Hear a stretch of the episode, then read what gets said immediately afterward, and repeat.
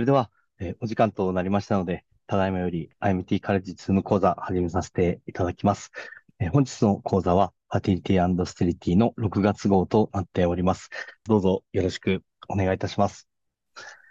それでは、えー吉田先生、早速ですけれどもお願いしてよろしいでしょうか。はい、結構ですあ。、どうぞよろしくお願いいたします。えっと、最初の論文は、論文の書き方っていうか、ランダム化をどういうふうに、あの、しやっていくのがひ必要かっていうことと、その、えっと、ランダム化の意義ですね。それについて、あの、重要な、あ論文かなと思って読まさせていただきました。まあ、ちょっと、あの、統計の話でなかなか難しいんですけど、えっと、じゃあ読ませていただきます。えっと、ランダム化比較試験 RCT は、不妊治療が患者の天気を改善または悪化させるかどうかの優れたエビデンスを提供することができるが、それは適切な方法でデザインされ、分析された場合に限られると。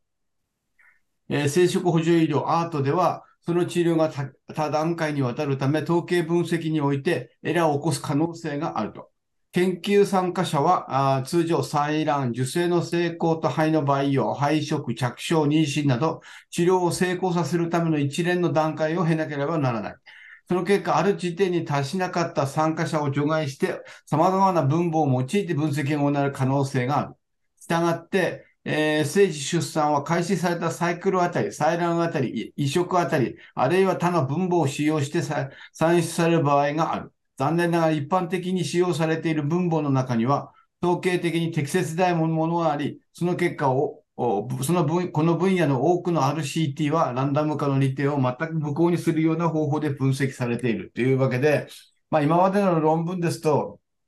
まあ様々な、あのアートの段階があって、それらを、の、その出生時の出生率を出すのに、まあ、様々な段階があって、それで、えーあの、除外されている項目が分母にたくさんあるので、えっと、なかなか、その RCT を出すのが難しいっていう話ですね。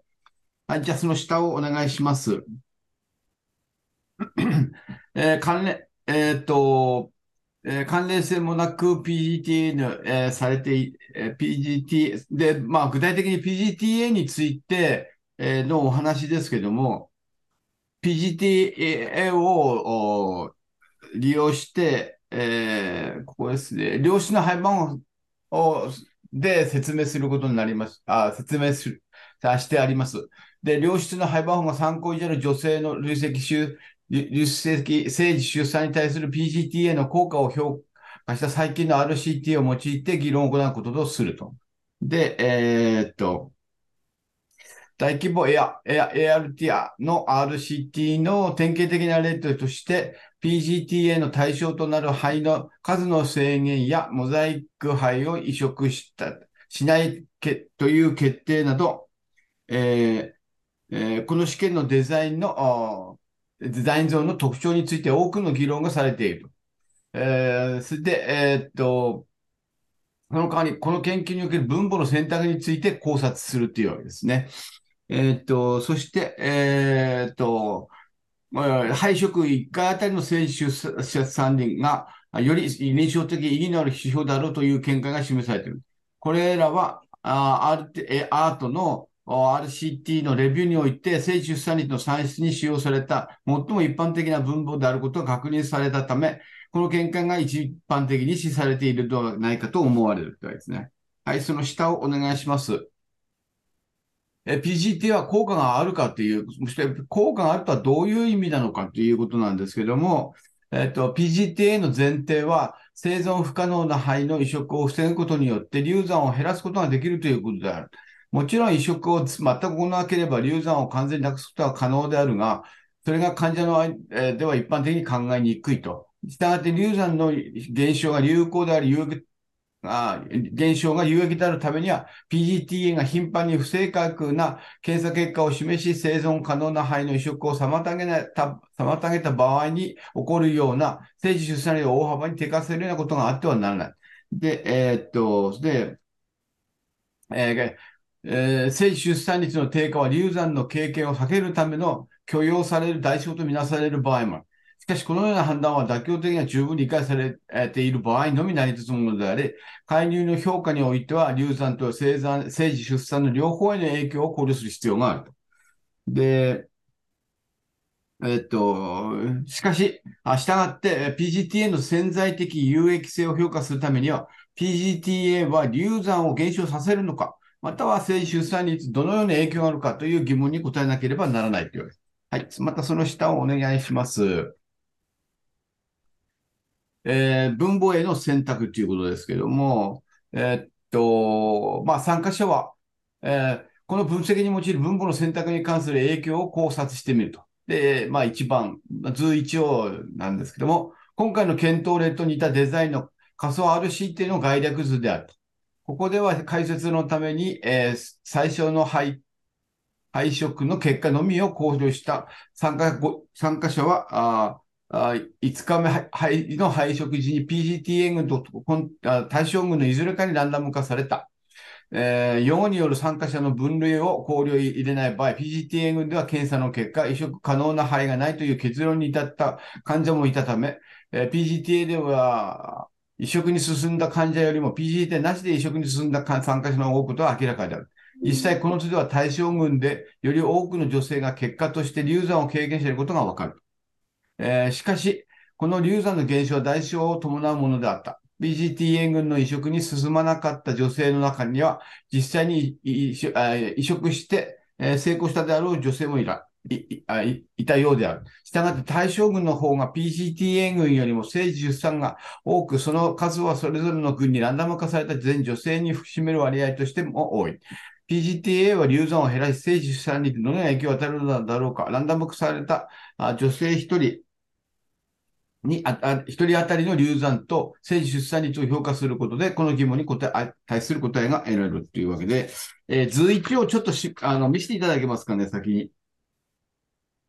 えっ、ー、と、図1では、うんと、配色あたりの、あえっと、おを Day5 で、えー、ランダ最初にランダム化をして、えー、そして PGTA のある群、PGTA のない群っていうのを、で、えっと、PGTA の同様に配色しないものとかというふうに言って、PGTA があって、それで、えー、こちらでは、まあ、仮に、えっと、7人いて、2人が、あ妊娠したという。こちらも同様に7人いて、まあ、いたけど3人妊娠したというわけですけども、まあ、この中で、あの、戻さない群とかも含まれてくるので、これらを、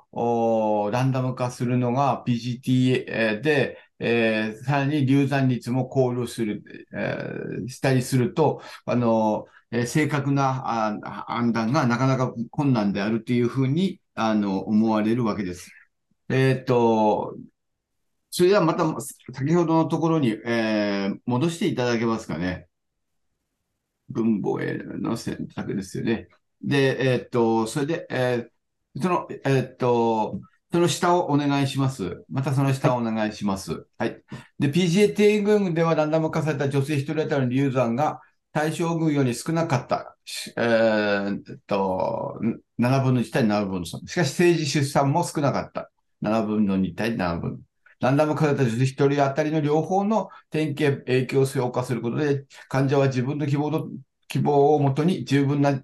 えー、情報に基づいた選択をすることができるっていうことになるわけですね。そして、えー、生出産の低下の価値があるのだろうか、対照的に配色を受けた参加者のみを考慮すると、PGT は確かに生出産率が優れているように見え、えー、6分の2、分、あ、3分の2対、えー、3分、6分、3分の6ということで、えー、しかしながら、この分析では、流産と性出産の潜在的な代償に対する疑問に答えることはできない。この分析は実際には、もし移植可能な範囲がないことが判明した場合、PGTA が常に正しかったとしたら、PGTA の効果とはどのようなものかという仮説的な疑問に答えることを試みている。これは興味深い思考実験である。しかしながら実際には PGTA が時間に間違っている可能性も我々が評価しようとしている効果の一部である。この分析は実際の患者の経験しない純純粋に家庭のシナリオに基づくものであるため、配色あたりの分析がより臨床的な認識であ適切であろうという提案に疑問を投げかけているというわけですね。はい、じゃあその下をお願いいたします。えっと、それで、えっと、より一般的には統計解析が結果の解釈や伝承的多当性が得られる影響についていかに慎重に考慮する必要があるかを示していると。最近、統計解析研究に特定の研究課題と明確に整合させるためのフレームワークが作成され、EMA と FDA によって定めたガイドラインに含まれたと。えー、RCT からランダム化を取り除くと。えー、っと、あまり注目されていませんが、それでも重大な問題は、配色あたりの結果を評価する場合にどのようにランダム化後の分母を使用するかと、ランダム化によってもたらされた利益が無効になるという事実である。随一を参照すると、先ほどの図ですね。参加者は用語によって分類されていることがわかる。ランダム化によりベースライン特性における不均衡が系統的ではなく、ランダムであることが不詳される。一部の論者が誤って示唆しているように、この目的は各軍の特性が同一であることを浮上することではないことに注意する必要、あ価値がある。不均衡がランダム化されていれば、軍艦の結果を直接比較することで、P1 と信頼区間という標準的な統計学的手法を用いての介入の効果について検証することができる。これがランダム化する理由であるというわけですね。はい。えっ、と、その、またその下をお願いします。それで、えー、通1ではランダム化により PGTN と非 PGTN の用語予後ベースライン特性の不均衡が系統的でないことが保証されており、研究官、研究軍艦に崩落がないことを示していると、え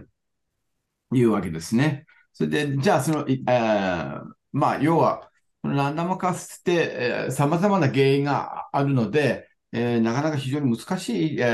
ー、困難な症例が、判断するのに難しい症例がたくさんあるということですよね。です、えー、っと、しかしながら、ランダム化によってもたれる利益はランダム化された全コーホートに基づいて解析した場合にのみ成り立つと。配色を受けた女性のサブグループに限定して解析すると、これらの利点は失われ、2つの研究群の参加者が予後予後特性に関して系統的に異ならないことも、も、ことも、も、あ、ことは、もはや、あ期待できない。えー、実際 PGT の使用が配色の可能性に影響することを考えると、これらの参加者の特徴は、えー、2軍間で異なる可能性が高い。えー、PGTA 軍では、予後不良の参加者が多くが配色に進まなかったことがわかるというわけなんですね。その結果、配色を受け受けた女性の転機の比較は非常に不均衡な結果となる。PGTA に組みられた患者は PGTA に組みられなかった患者は一般的に予後良好である。したがって政治政治出産の差は治療の効果だけでなく、患者特性の差も反映している。そのためこの解析は RCT をバイアスのかかった研究か、観察研究に変えてしまう。解析の解析の段階で RCT を実施する理論的根拠を損なうのであれば、なぜわざわざ RCT を実施する必要があるのであるかがわからないというわけですね。えー、っと、それではまたその下をお願いします。えー、結論として RCT から有用な情報を売るためには、有効な統計解析が必要である。ここでは RCT の解析が一般的な統計的エラー、すなわちランダム化後の分母を用いた解析について配色あたりという解析を例に、えー、と説明したと。説明を簡単にするため、数回の移植の思考における累積転記ではなく、最初の移植の転記について議論した。移植あたりの解析は移植数の減少による政治出産低下を曖昧にすると同時に研究軍艦の崩落を引き起こしてしまう。ここでは PGTN の例が用いた用いたが、このエラーは介入に関する臨床研究の RCT で頻繁的に見られると。ランダム看護の分母を解析する、を解析に用いると、実際的に関連性の課題に答えられず、ランダム化割り当てのを台無しにすることになる。これは統計学的における逆錬金術であり、金を非金属に変えてしまうものだという。まあ、結構厳しいあれなんですけど、厳しい、あの、お話なんですけど、まあ、分母をどういうふうに設定するかということで、が、非常にあの重要であるというような、感じで、その、その解析には、その、RCT も、時には、あの、あの用いない場合も必要になるということが、この方たちの、あの、あ報告です。えー、一つ目は、あの、一つ目は以上となります。吉田先生、ありがとうございました。はい。それでは、引き続き、先生、お願いしてよろしいでしょうか？はい。じゃあ、2番目の論文をお願いします。はい。凍結配色と、それから新鮮配色で、まあ、凍結配色ですと、あの、赤ちゃんが、の体重がこう、えー、生活時の体重が増えていくっていうようなことがあると思うんですけど、えー、体重とか身長とかが、大きい赤ちゃん生まれるっていうような、あ研究だったん、あとか、あ過去には言われているけど、言われているんですけども、まあ、それについての、えっ、ー、と、論文です。で、まあ、えっと、また読ませていただきます。あ本研究では、肺のガラス化は、あえー高、高出生体重及び LGA 時のリスクの増加と関連するが、SGA 時のリスクは低いことが示された。さらに、幼児期においては身体測定、えー、体重増加、身長増加が、増加はガラス化配色または新生配色後に出生した時ではなかった。これらの結果は安心できるものであるが、肺のガラス化による完全なあ影響についてはまだ明らかにされていないため、長期的な天気に関する縦断的、え、研究が必要であるというわけですね。はい。じゃあその下をお願いいたします。新生配色後の結果とし、新生配色後の、えー、結果と比較した2歳までの成長を含む子供の健康に対する肺のガラス化の影響と、まあ、えっと、2歳まででをこの方たちは調べたわけですね。で、えっ、ー、と、肺のガラス化後に出生した新生児のプロああ研究を報告した大規模な研究はほとんどない。さらに体外受精が周産期の、てえ周産期の天気に影響することは知られているにもかかわらず、移植時または凍結保存時の肺のステージは必ずしも考慮されていないと。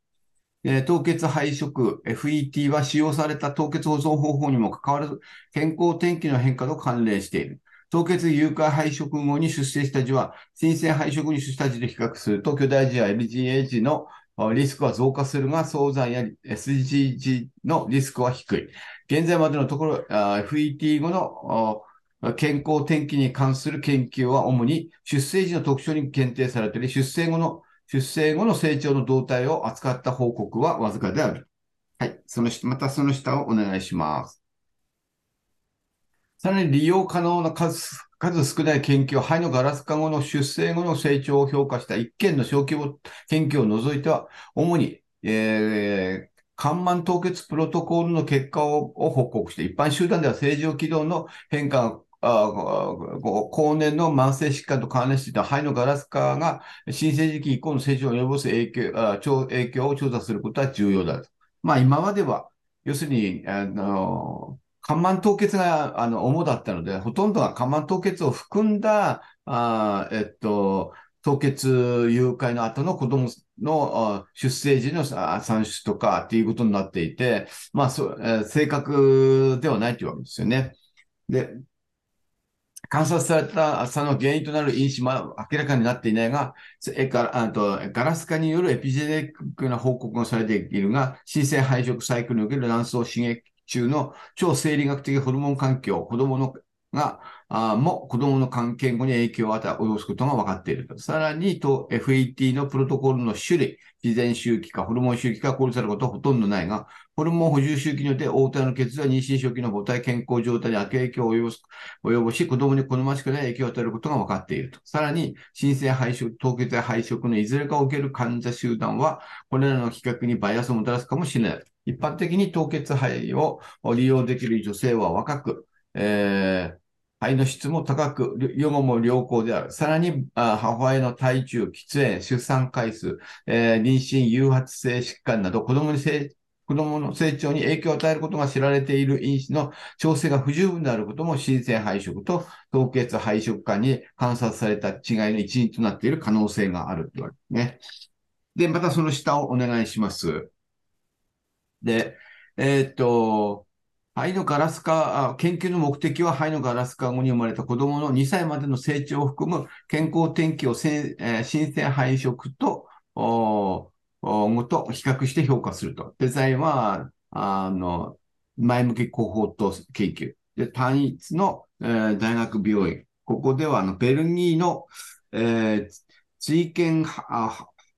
追検ハウス、追検ハウスっていう大学の一つの病院でですね、対象が2014年から2018年の間に卵化付きまたは肺盤放棄のガラス化肺または新生肺炎食後に出生した単体児を対象としたっていうわけですね。えーっと、それで、その下をお願いいたします。えっと、で、まあ、ロジスティック解析を用いて、そこれで解析の、介入のサブグループも一緒に解析したというわけですね。で、主要評価項目としては、出生時の、出生時の測定、乳児期、小児期、並びに、ね、先天期系、それから投薬、入院の転機、健康の転機、あや、寝なしに入院したとか、そういう感じですね。はい、その下お願いします。えー結果ですけども、えーっと、肺のガラス化及び新生肺色に誕生した1237人及び2063人のお出生時の特性が得られる。乳児期の、追跡データそれぞれ582例と757例。2歳児の追跡データは233例と296で入手できたと。肺のガラス化後に出生した児の、出生体重、身長、頭位、SD スコアは、新生児特性、治療特性及び母体特性で調整した後でも、新生肺食後に出生した児よりも高かった。えー乳児、乳、乳児期では体重と身長の SD スコアは肺のガラス化後に出生した児の方が大きかったが、えー強変量で調整した後では変わらなかった。小児期では身体測定時に軍艦差は認められなかった。出生からしあー乳児期及び乳児期から幼児期までの体重及び身長の増加は両軍で同程度であった。重度の発達障害、入院、外科的介入、慢性的な薬物使用の割合、2歳までは同等であった。サブグループの解析の結果、成長パラメーターはどの断年齢においてもサイクロプロトコールや戦略による影響を受けなかったっていうわけですね。で、えーっと、えーで、まあ、その下をお願いします。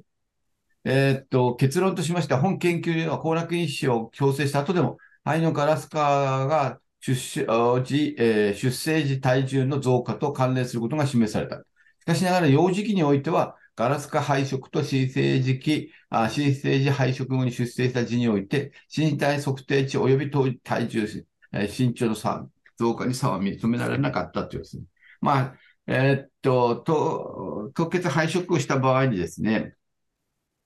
えっと、新生児期にはあ大きく生まれることが多いようですし、そのリスクもありますけありますけど、まあ、2歳児で見見ますとですね、えーこの方たちの論文では、あ特に、えーっと、えー差はなかった身体測定で身長、体重にあの増の増加で差は、2歳児では差はあありませんでしたよというわけですね。で、まあ、えっと、考察ですけども、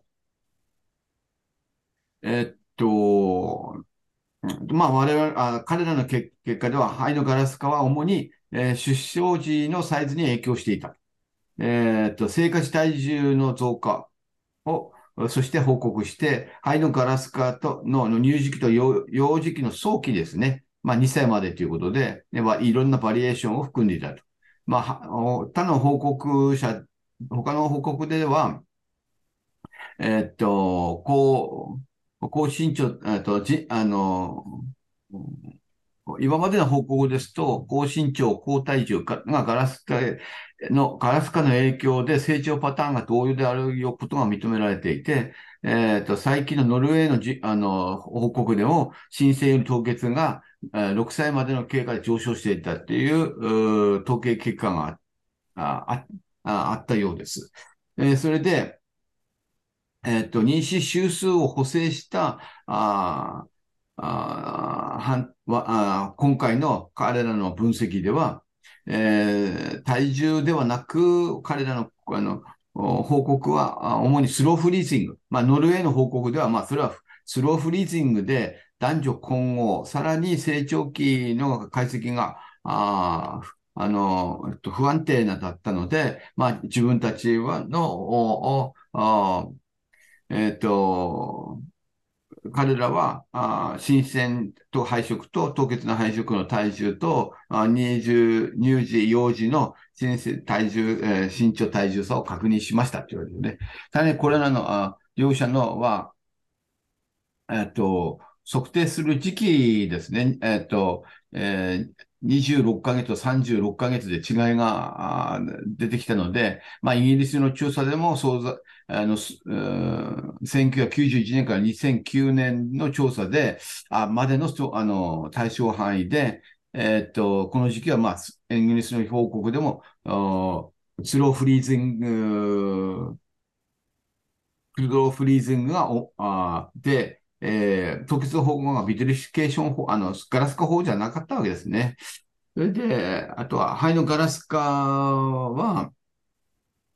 低リスクの SGA や高リスクの LGA、まあ、巨大児の出現が、まあ、PIH と同様に、えー slow freezing ではあの出てくることが判明したというわけですね。で、ガラス化の2歳までの観察では、NICU への入院や早産は1000点以上、同時に高くなかったと。えーっと、まあ、2歳児までの報告で、まあ、あえーっと、報告では手術例とか入院するような例は、まあ、頻回ではなかったと言われるですね。で、我々の報告では、自然周期や HRT ににて配色して SGA、LGA、早産による体体重のリスクがあーある場合あ、リスクがあることも認められたと。で大部分の研究はフリーズオール、最初の新鮮配色した後の凍結であって、で、フリーズオールは、えっと、えーフリーズオール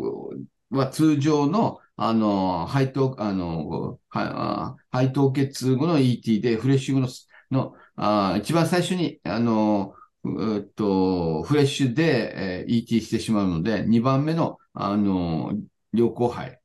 を移植することになるので、まあ、凍結の、あ統計のか、あの、分析ではあまり正確ではないことがあるっていうわけですね。で、他の報告者では、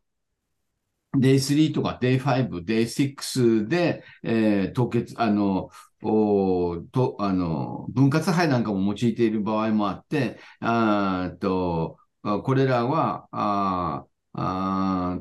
えーっと、えー不良肺、あ不良肺を除、要不良肺、あ除いているような場合もあって、えーいるので、あの、解析としては正確ではないというわけですね。で、えーえーっと、3000以上の新生児の調査をしたわけですけど、それで、まあ、2歳児、えー追跡できたのはわずか500例ぐらいと。で、で低かったと。それは、えーっと、2000の、18年からコロナでですね、えー2歳児の、2018年からコロナになって、2歳児の、えーっと、集められる、ああ病院に、あの、こコロナのため影響で2歳児が非常にこう、えー少ない例しかあ解析できなかったというわけですね。で、えーっと、えーで、その今回の研究では、新生児期と、との相違からの、そう、含んでいて、乳児期は両者の差となっていると。で、えー結論ですけども、今回の研究では、肺のガラス化は、肺の肺のガラス化凍結は、体重増加を招き、LGA のリスクの上昇をもたらすことが判明したという。まあ、いずれにせよ体重が増えることになるわけですね。そして、さらに、えー早期幼児期、まあ、この人たちは2歳頃を調べたけど、予想以上の体重、身長の増加も含め、申請と比較し、えー増加することを認めたというわけですね。まあ、要は、2歳児でも同様に体重の増加は、あ2歳児では、まあ、あの、成長、最初に生まれる子、ま、最初に生まれた、あこの、2歳児ではあんまり変化はなかったということになります。で、しかし、でからは、まあ、このような研究では、より長期的な、あまあ、もっとあ何歳児まで、えー5歳、6歳とか、そう、もっとあの、えーの、あの、長期的な、あー検討がさらに、あの、必要とするというのが、あーこの人たちのあー結論であります。あーえっと、じゃあテーブルをお願いします。はいあえっと、こうテーブルは、うんと、ガラス化配色と新生配色時の治療の特性、えー、こっち、左側が、あガラス化したもの。右側が、あ新鮮、あの、新鮮なフロッシュですね。1237例。そして、えー、2063例のの例数ですね。えー、っと、えー、っと、それぞれあの差があったのがですね、えー、っと、これが、あ採卵の数が、あとガラス化が多くて新生肺が少ない。さらに、えーえー、っと、えー、っと、これガラス化した数もちあ違います。それから、あまあ、こちらの背景ですね。えー、っと、どんな風にしたかとか、フレッシュにしてタイプ、あせあの、えー、射出精子を使ったか、そうでないか、それからオリンゴをどうかどうと、えー、パートナーの精子を使ったか、オリゴにしたか、ああドナーにしたかとか、あとは、えー、で、その場合、えっ、ー、と、えー、男性因子なのか、女性因子なのか、両方なのか、これがサイクルコントローラーって患者さんの背景ですね。で、その、ちょっと下の方、それから、あと、えっと、母親の、あの、せ、えっと、状況ですね。1230、うん vitrification した方は1237、あフレッシュは2063調べて、えー、その年齢、BMI、体重、それから、ああその下あ、その下またお願いします。などをこう調べていて、そして、えっ、ー、と、えー、人種とか、それから、あのえー、初産かどうか、それから、タバコ吸ってるかどうか、あそれから、あアルコールをあいつかあアルコールを飲んでいたかどうかとか、あとあとは、えー、っと、妊娠高血圧症なんかも、えー、どうもフレッシュの方があ、えー、優位に多いようです。はい。で、あとは、あの、えー、っと、妊娠糖尿病ですね。それらは、あえー、もフレッシュで多いようです。はい。またその下をお願いいたします。2番目の表は、あ新生児の天気ですね。えー、っと、肺凍結と、それから、フレッシュで比較して、えー、っと、だだあ性別 SGA、えー、えー、っと、SGA の割合と、それから LGA の割合とかをこう比較しているわけですね。でそうしますと、SGA で、えーえー、統計学的に、えーえー、フレッシュが多かったとか、それから、あえっと、おあの主なあ先天気系ですの割合ですかね。それらは、まあ、えっと、これですと、あまり変わりがないことになりますかね。それから、アップガールスコア、それから、NICU への入院との数、それから一週以上か、あといつで、いつでも入院した、NICU へ入院した数と割合ですね。それから、えっ、と、新生児シブリニテル、新生あ新生児のえー、新生児死亡の割合とか、周産期死亡の割合とかですかね、が比較は、あ差はなかったというわけですね。はい、その次お願いいたします。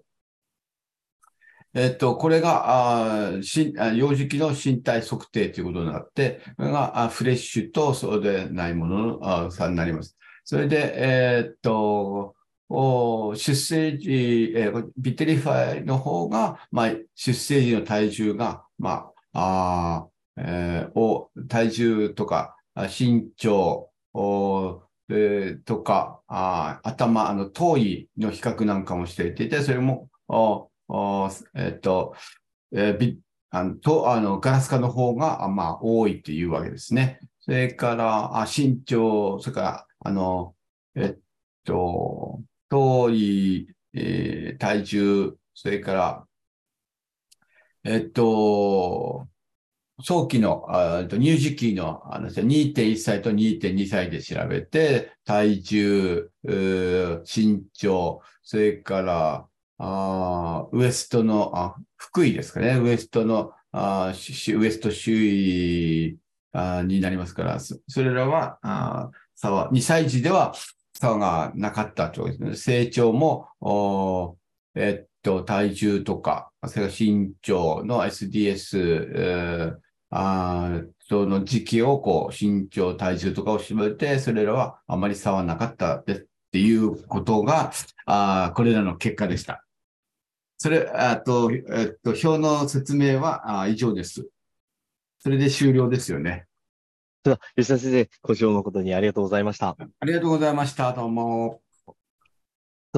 続きまして、井出先生、お願いしてもよろしいでしょうか？こんばんは。えっとですね、最初の論文はですね、えーこれはあのと応対サポートについてなんですけれども、えー私たちはあの配色するときにですね、まあ、多くの先生が、えー応対ホルモンを測っていると思うんですけれども、その時ですね、あのまあ、低かった時にですね、応対保持をすると思うんですけども、その応対保持がですね、有効かどうかというのを扱った論文です。あの、前、えー根岸先生が、えっ、と、P4 が、ん ?7、7. 点いくつかとかっておっしゃってましたけども、まあ、えーこの論文でですね、あの、抗体ホルモンが、まあ、低い患者さん、まあ、高いのと低いの境目は10ナノグラムというふうなことで、えー論文が展開されています。ちょっと読んでみたいと思います。で、えっ、と、まあ、と、この論文の趣旨はですね、えっ、と、えーまあ、先ほど申しましたようにですね、まあ、えっ、と、応対保留があの有効かどうかということなんですけれども、えっ、と、この論文はですね、まあ、とまあ、データベースのソースはですね、えーまあ、プリズマガイドラインに従って実施されて、えープロスペロデータベースに前向き前向きに登録されて、えー6つのデータベース、EM ベースとかメドラインとか APF、サイコ、インフォとかですね、グローバルヘルスとかですね、HMIC、あとブル Google スカラーなどに登録されている、さらに2つのデータベースをデータベース開設時からですね、なんと2022年8月まで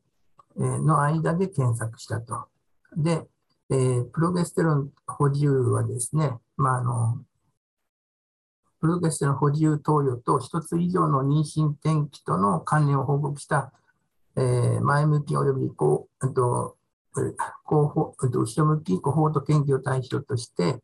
えーで、論文の質はですね、えー研究の質はニューニューキャッスル・オタワスケ NOS っていう、まあ、次の論文もでも出てくるんですけども、こういう論文の評価のシステムがあるそうです。で、えーこれが高いほどですね、えーまあ、いいと。で、あとはエビデンスの質はですね、 GRADE、Grading of Recommendation、Assessment、Development、and Evaluation っていう、そういうフレームワークを用いて評価して、えー、国覧プラットフォーム、うと、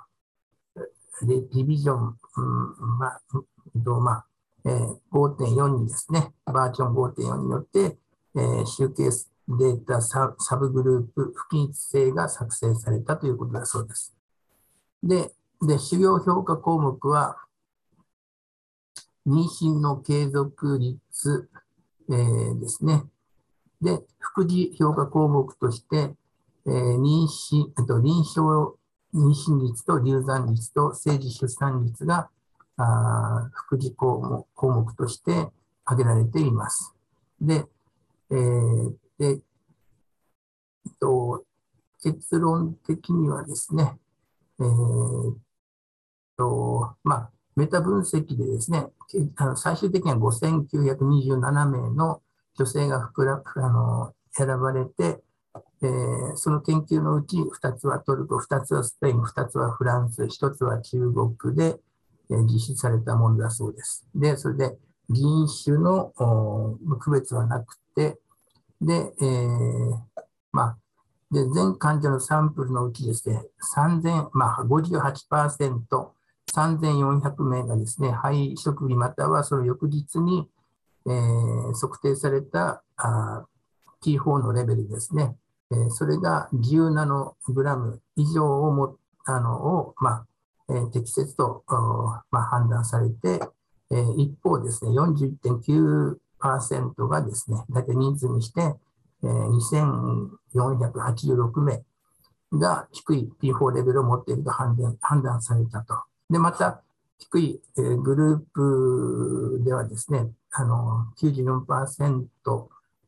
適切な P4 グループでは88.9%が FET を受けたということだそうです。で、P4 の投与なんですけども、まあ、これ様々にありましてですね、普通の投与では、1日 800mg の低質投与。で、2つの研究では1日 600mg の低質投与。1つの研究では、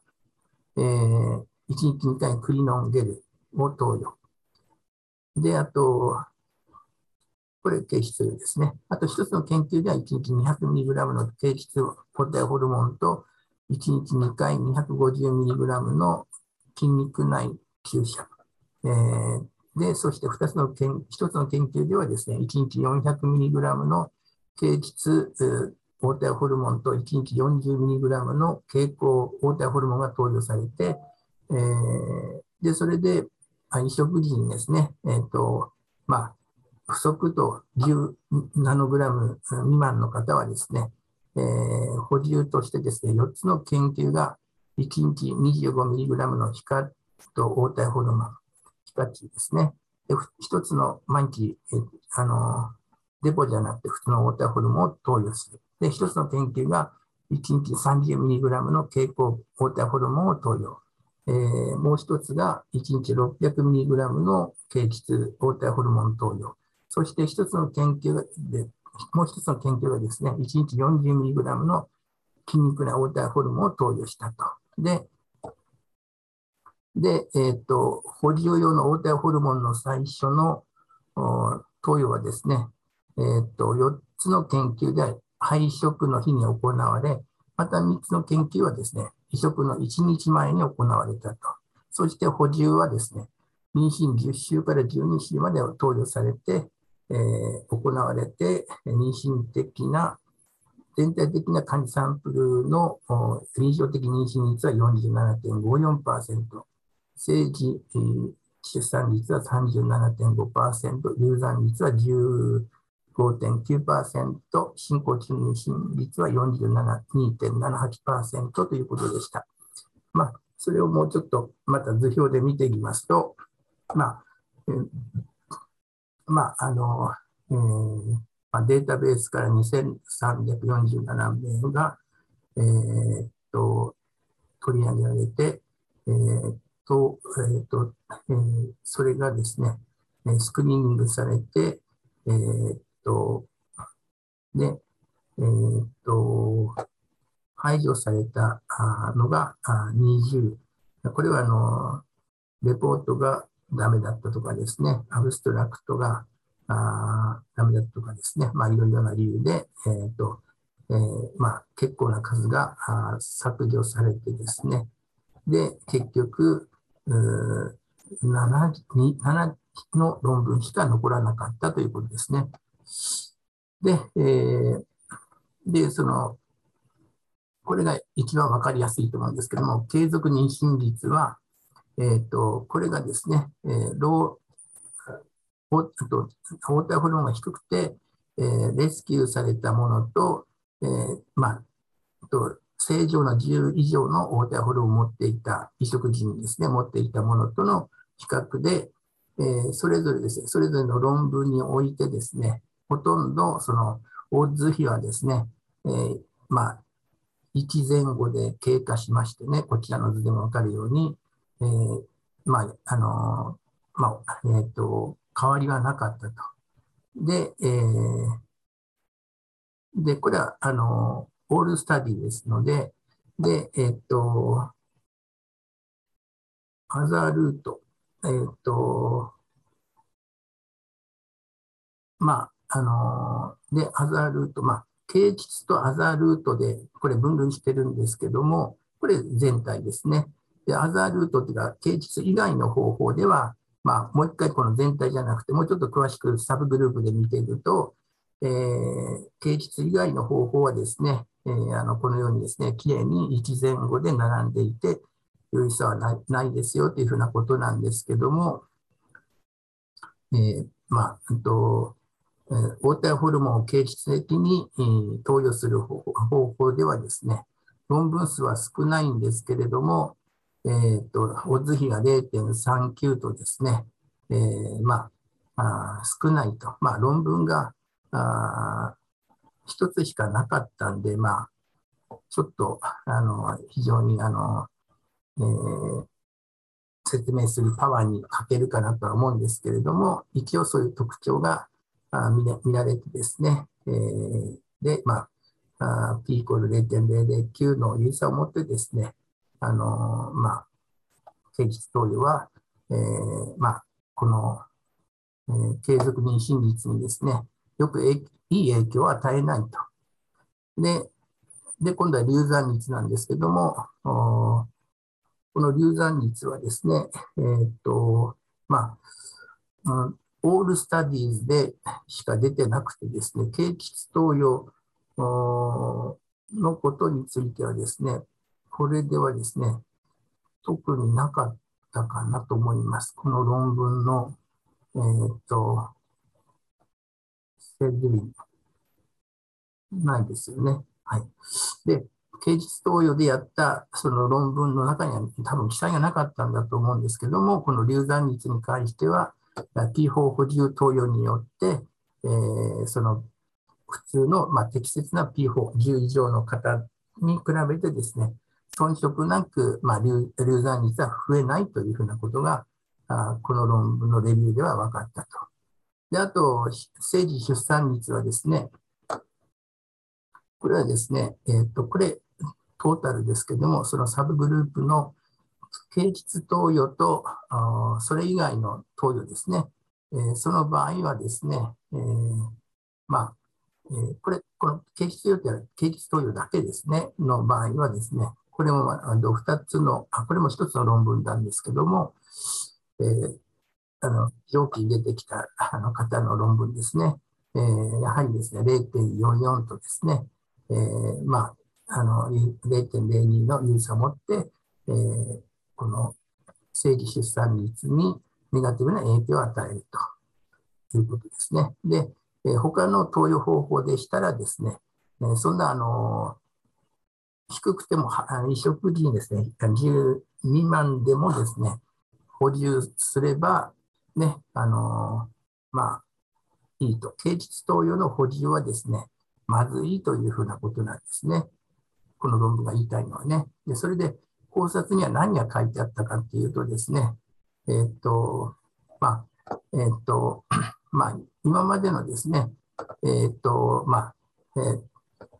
抗体ホルモンの投与経路についてですね、えー、どの方法が他の方法よりもサポート効果があるという証拠は、えー、確かなものはないにもかかわらずですね、え、アートにおいてはですね、マイクロナイズドプロゲステロンが目立つようになってきていると。で、えー、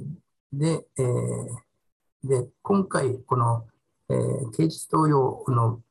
場合はですね、そのそれによる補充はですね、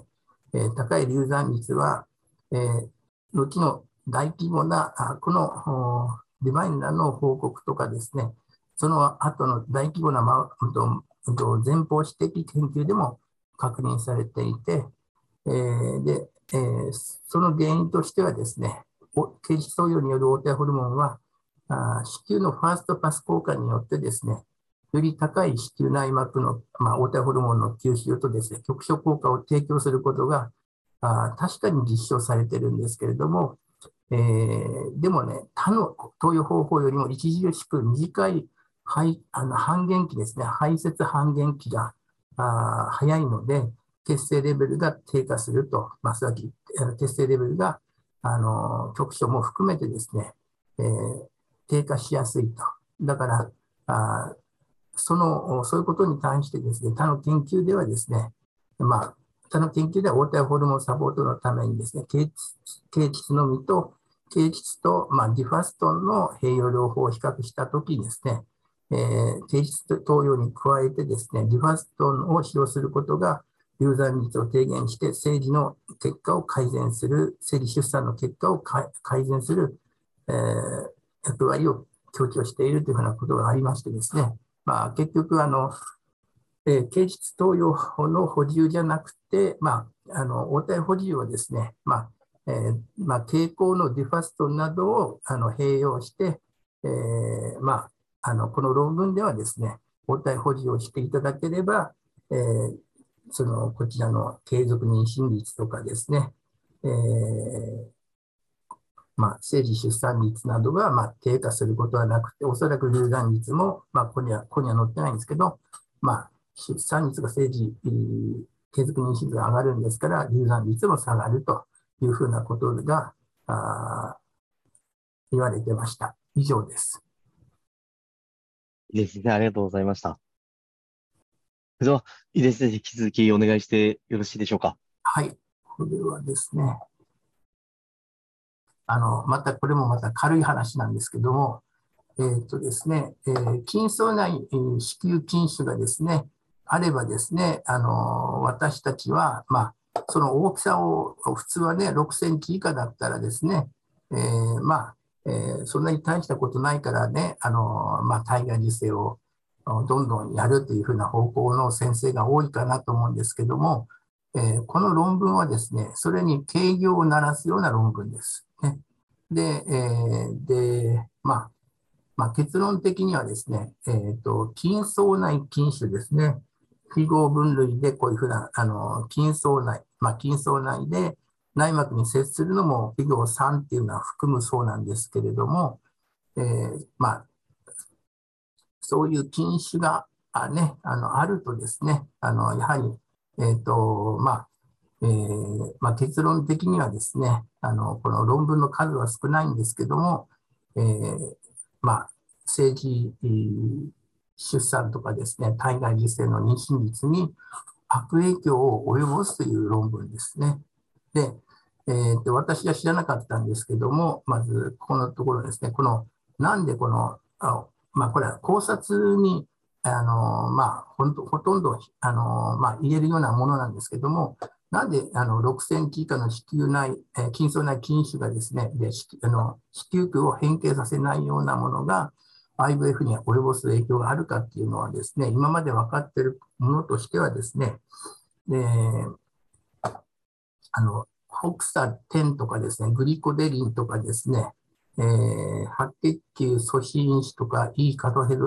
カドヘリン、マトリックスメタロプロテインアーゼなどの着床に、えー、重要な因子の発現低下によってですね、えーまあ、この禁止があるとですね、こういうふうなんですね、着床に重要なこういう因子がですね、えー、発現が低下してですね、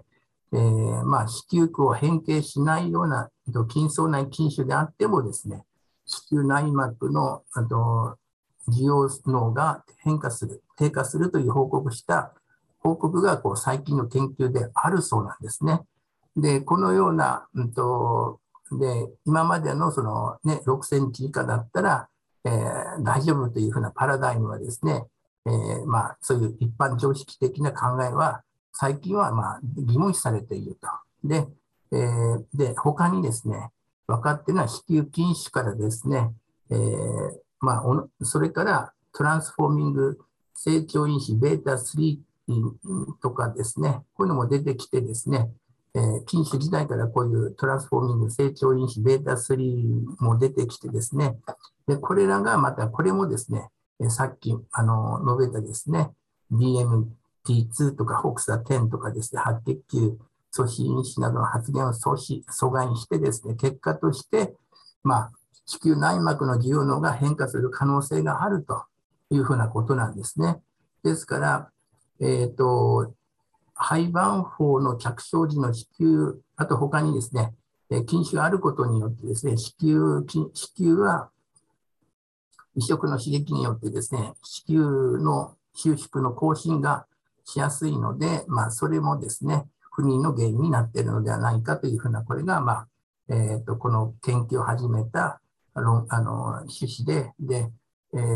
まあ、これ、あの本当に考察にね、あの言えるようなことなんですけども、まあ、これがあの、まあ、最初の、えーまあ、あのサマリーのそのところに書いてありました。で、えーと、この研究目的はですね、えー、大きさ6センチ以下の筋層内筋腫、子宮腔を変形しないようなあ筋層内筋腫を有する女性がですね、えー、筋腫がなく年齢が一致した対象群と比較して、えー、IVF における政治出産率があ低いかどうかを確認したということなんですね。で、データソースは、まあ、先ほどのメドライン、EM ベース、グローバルヘルス、国乱ライブラリーの、えー、各データベースを、まあ、これもですね、解析時から2022年の7月まで検索して、えー、調べたということですね。で、この論文ではですね、その中で大きさ6センチ以下、あの、えー、っとですね、えー、6センチ以下の子宮筋腫なんですけども、えー、で、有する、ああの、まあ、研究群が520名、えー、筋腫のないコントロール群、まあ、対象群がですね、1392名というふうなことで、論文が得られてですね、でで女性の年齢を一致させたサブグループ解析を行ってですね、えーとまあえー、大きさ6センチ以下と 4, 4センチ以下と2センチ以下で、え、どういう影響があるのかとかですね、えー、位置ですね、フィゴのあこのあの、まあ、筋層内の場所ですね、あと筋腫の数の異なる、えー、カットオフ値がですね、えーまあ、あの、海外女性の、あの、まあ、妊娠出産にどのような影響を及ぼすかを評価したと。で、えー、でこれですね、えっ、ー、と、えっ、ー、と、すべての統計解析は先ほど、あの、あったような、あの、国乱ライブラリのレブマン5.4を用いて、えー、まあ、ランダム化されたということらしいですね。で、この主要評価項目は、この論文の場合は、ライブバースレート、生理出産率でですね、副次効果は臨床妊娠率、着床率、流産率であったということなんですね。で、えっ、と、まああ、結果としてですね、まあ、6センチ以下の筋層内筋腫、まあ、を有する女性はですね、ない女性と比較して、えー、なんとですね、オッズレーションは0.48と優位に低かったということだそうです。で、あと4センチ以下の群ではですね、ライブアースレートの優位な低下が認められたが、2センチ以下の群では認められなかったということでですね、まあ、あの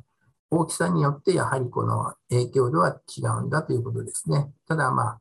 えー、結論としましては、まあ、あけんあのそうですね、まあ、2から6センチの非合分類3の禁止が存在すると、まあ、優位にライブバースレートが低いから、体外受精を受ける前にですね、とまあ、禁止の手術をしなさいっていうふうなね、ことを、まあ、穴胸する前においてはですね、もうちょっと、まあ、自分たちのその、まあ、言ってることに対してちょっと自信がなさそうな感じなんですけど、えー、まあ、もうちょっとですね、えー、質の高いランダム化比較試験による決定的なエビデンスが必要である。自分たちのエビデンスはちょっとね、心配だっていうようなことを書いてありました。で、えー、でそれのね、あの、この図表を説明しますと、まあ、えーと、データベースで1196名の症例が、とまあ、リストアップされてですね、スクリーンされて803名になって、え、フルテキストの、あのまあえーと、検索をしてですね、まあ、調べ上げて、えーと、結局ですね、えー、論文的にはですね、あごめんなさい、論文的には5編の論文がと残ったというふうなことですね。で、えー、その論文がこれですね。メタアナリスト対象した研究の特徴。ね。で、こっちに、あの、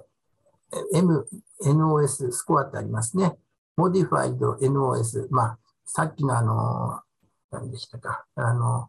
えー、なんとかオッタワスコアのあれですね。で、これで、このスコアがたあの高いほど信頼度が高い。だから、5、7、7、10、10とね、ありますけども、この2つの論文が、あの、ヤンという人と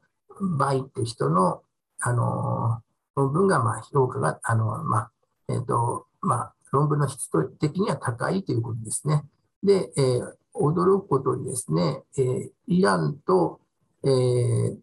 トルコと、あと 3, 3つはです、あの、3つはですね、チャイナなんですね。チャイナの論文です。で、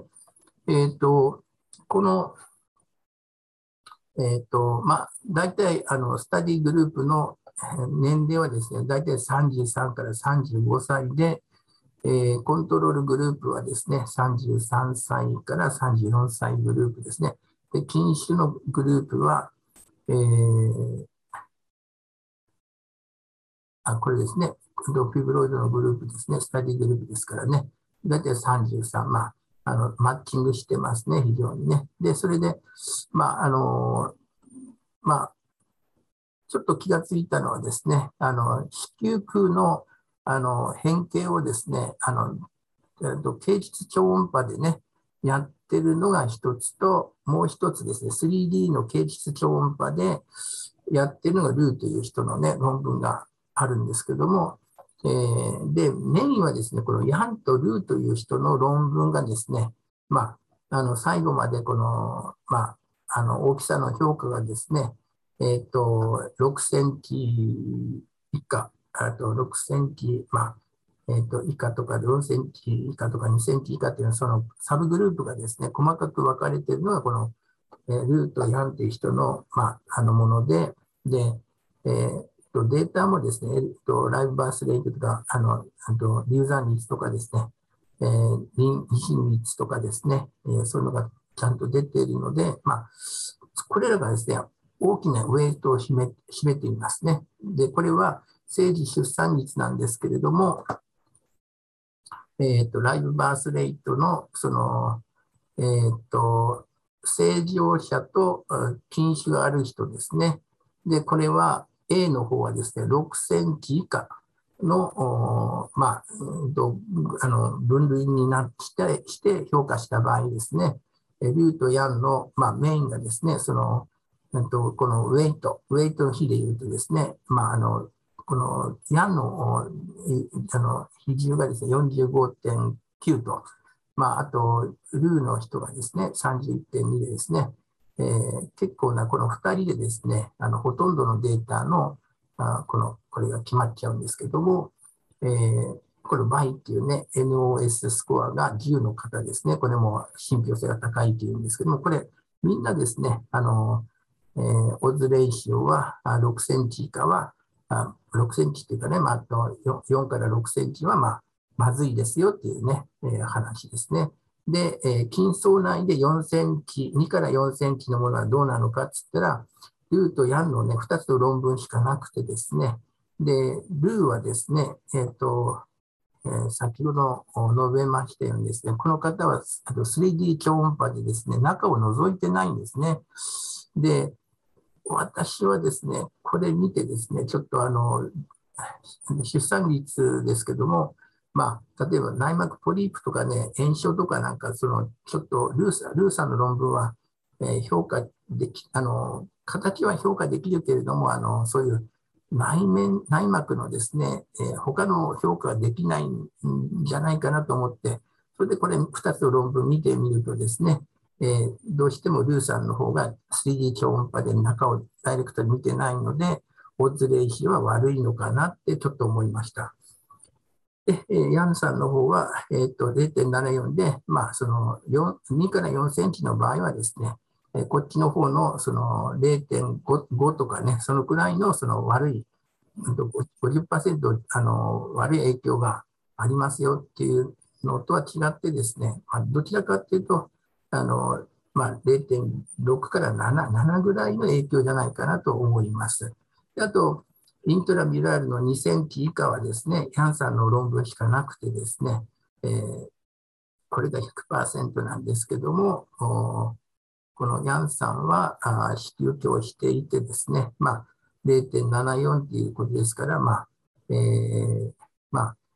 少しですね、イントラミュラルの2センチ以下でもですね、えー、まあ、一つの論文しかないんですけれども、まあ、あのー、このヤンさんは子宮鏡で中を覗いたりしてますのでね、まあ、私はこれは正しいんじゃないかなと。だからまあ、え、ー、と、6センチ、4センチから6センチだと0.5オズレーションですね。えー、2から4だと0.6、ね。で、2センチ以下だと0.75とか0.7とか、そのくらいのオズレーションで、まあ、あの、まあ、妊娠、生児出産率が低くなるんじゃないかなと思いました。で、あと、流産率ですけれども、これがあの4から6センチの方なんですけども、硫酸はですね、えー、まあ、ウェイトで言うと17.2、えー、ヤン酸は、まあ、ウェイトで言うと、まあ、これが影響を強く持つわけなんですけども、で、えっ、ー、と、4から6センチの場合の硫酸率はですね、えっ、ー、と、硫酸は高いんですね。この、この硫酸率ね。で、ヤンさんはそんな変わらない。で、他もね、そんなにね、上がらないんですね。えー、ですから私はまあ、子宮鏡をちゃんとやって内膜の状態評価してないんじゃないかなという影響が出てるんじゃないかなとちょっと思いました。あと、4セ2から4センチのものもですね、え、ー、と、硫酸は、この4センチでもですね、非常に流産率が高いんですね。えーで、えー、ヤン酸は全然この、かえって低くなると。ね。だから、あの、やはりこの子宮鏡と超音波の違いがここで出てるんじゃないかなと思いました。で、2センチ以下はヤン酸の論文しかないので、えー、まあ、あと、0.8ぐらいのその大津比で少し悪い影響を与える可能性があるということですね。で、あとこの臨床妊娠率なんですけれども、と、えっ、と、禁酒と禁酒がない人でですね、えっ、と、4から6センチの場合はですね、えっ、ー、と、まあ、ルー酸とヤン酸のウェイトは大体20%以上でですね、えっ、と、バイ酸の、まあ、まあ、論文的にはこの信頼できるいいやつなんですけども、それらがね、まあ、多数を占めていて、えー、まあ、どうも信頼できそうなんですけども、それで見ていくとですね、えー、と4から6センチはですね、臨床的妊娠率をオズレーションで言うと、えー、まあ、0.5ぐらいに下げちゃう、ね。であと、2から4の場合はですね、リュウ酸とヤン酸の論文しかなくて、えー、これはね、0.6。これは、あの、その、あね、流産率が、まあ、流産してなければ妊娠してるんで、まあ、この場合は妊娠の時はですね、あんまり影響しないのかなと思いました。ね、であと、えー、まあ、2センチ未満だったらヤンさんの場合、0.7ぐらいでですね、まあ、まあ、その0.4、それ禁止はですね、0.2でも0.4でもですね、まあ、少しあの影響する可能性が高いんだなというのをですね、分かっていただければと思います。えー、以上です。では、井出先生、本日もありがとうございました。はい、どうも失礼いたします。続いて、林先生、お願いしてよろしいでしょうか？さっき、あの、井出先生に私質問した件なんですが、あの、よく論文のどこの、あの、インクルージョンクライテリア見たら、あの、HRT 主義だとですね、えー、すいません。なんか、あの、自然主義と完全に勘違いしてたみたいで、えー、恥ずかしい話ですが、HRT だったです。井出先生、どうもすいませんでした。えー、とんでもないです。どうもありがとうございます。私も気づか、あの、そういうことを全く気づかずに、あの、ね、まあ、ホルモン保持主義だと思ってたんで、はい、失礼します。はい。なんか、あの、ホルモン保持主義だ、まあ、なんか、えっ、ー、と、秩序、えっ、ー、と、秩序で、なんか、あの、こう、なんかレスキューするっていうので、なんかちょっとそう、だ騙されてしまいました。えー、これあの、えー、と、スピンドルトランスファーっていうあの技術をですね、あの特発性不妊症カップル、まあ、反復して、まあ、体外して不成功だったというあの患者さんに、まあ、パイロット的に行ったという、えー、そういう、えー、スペインのからの報告なんですけども、他にもあの英国とかですね、いろいろ出てますね。えー、例えば、この、うんと、この中で、ちょっと見失ってしまう。例えば、有名なフランスのドミニク・ジーグラーとかですね、こういうの入ってるんですね。で、あと、あの、あ、ここのね、えー、シュークラート・ミタリポフとか、あ、ミタリッポフって言うんですよね。この先生なんかは、あの、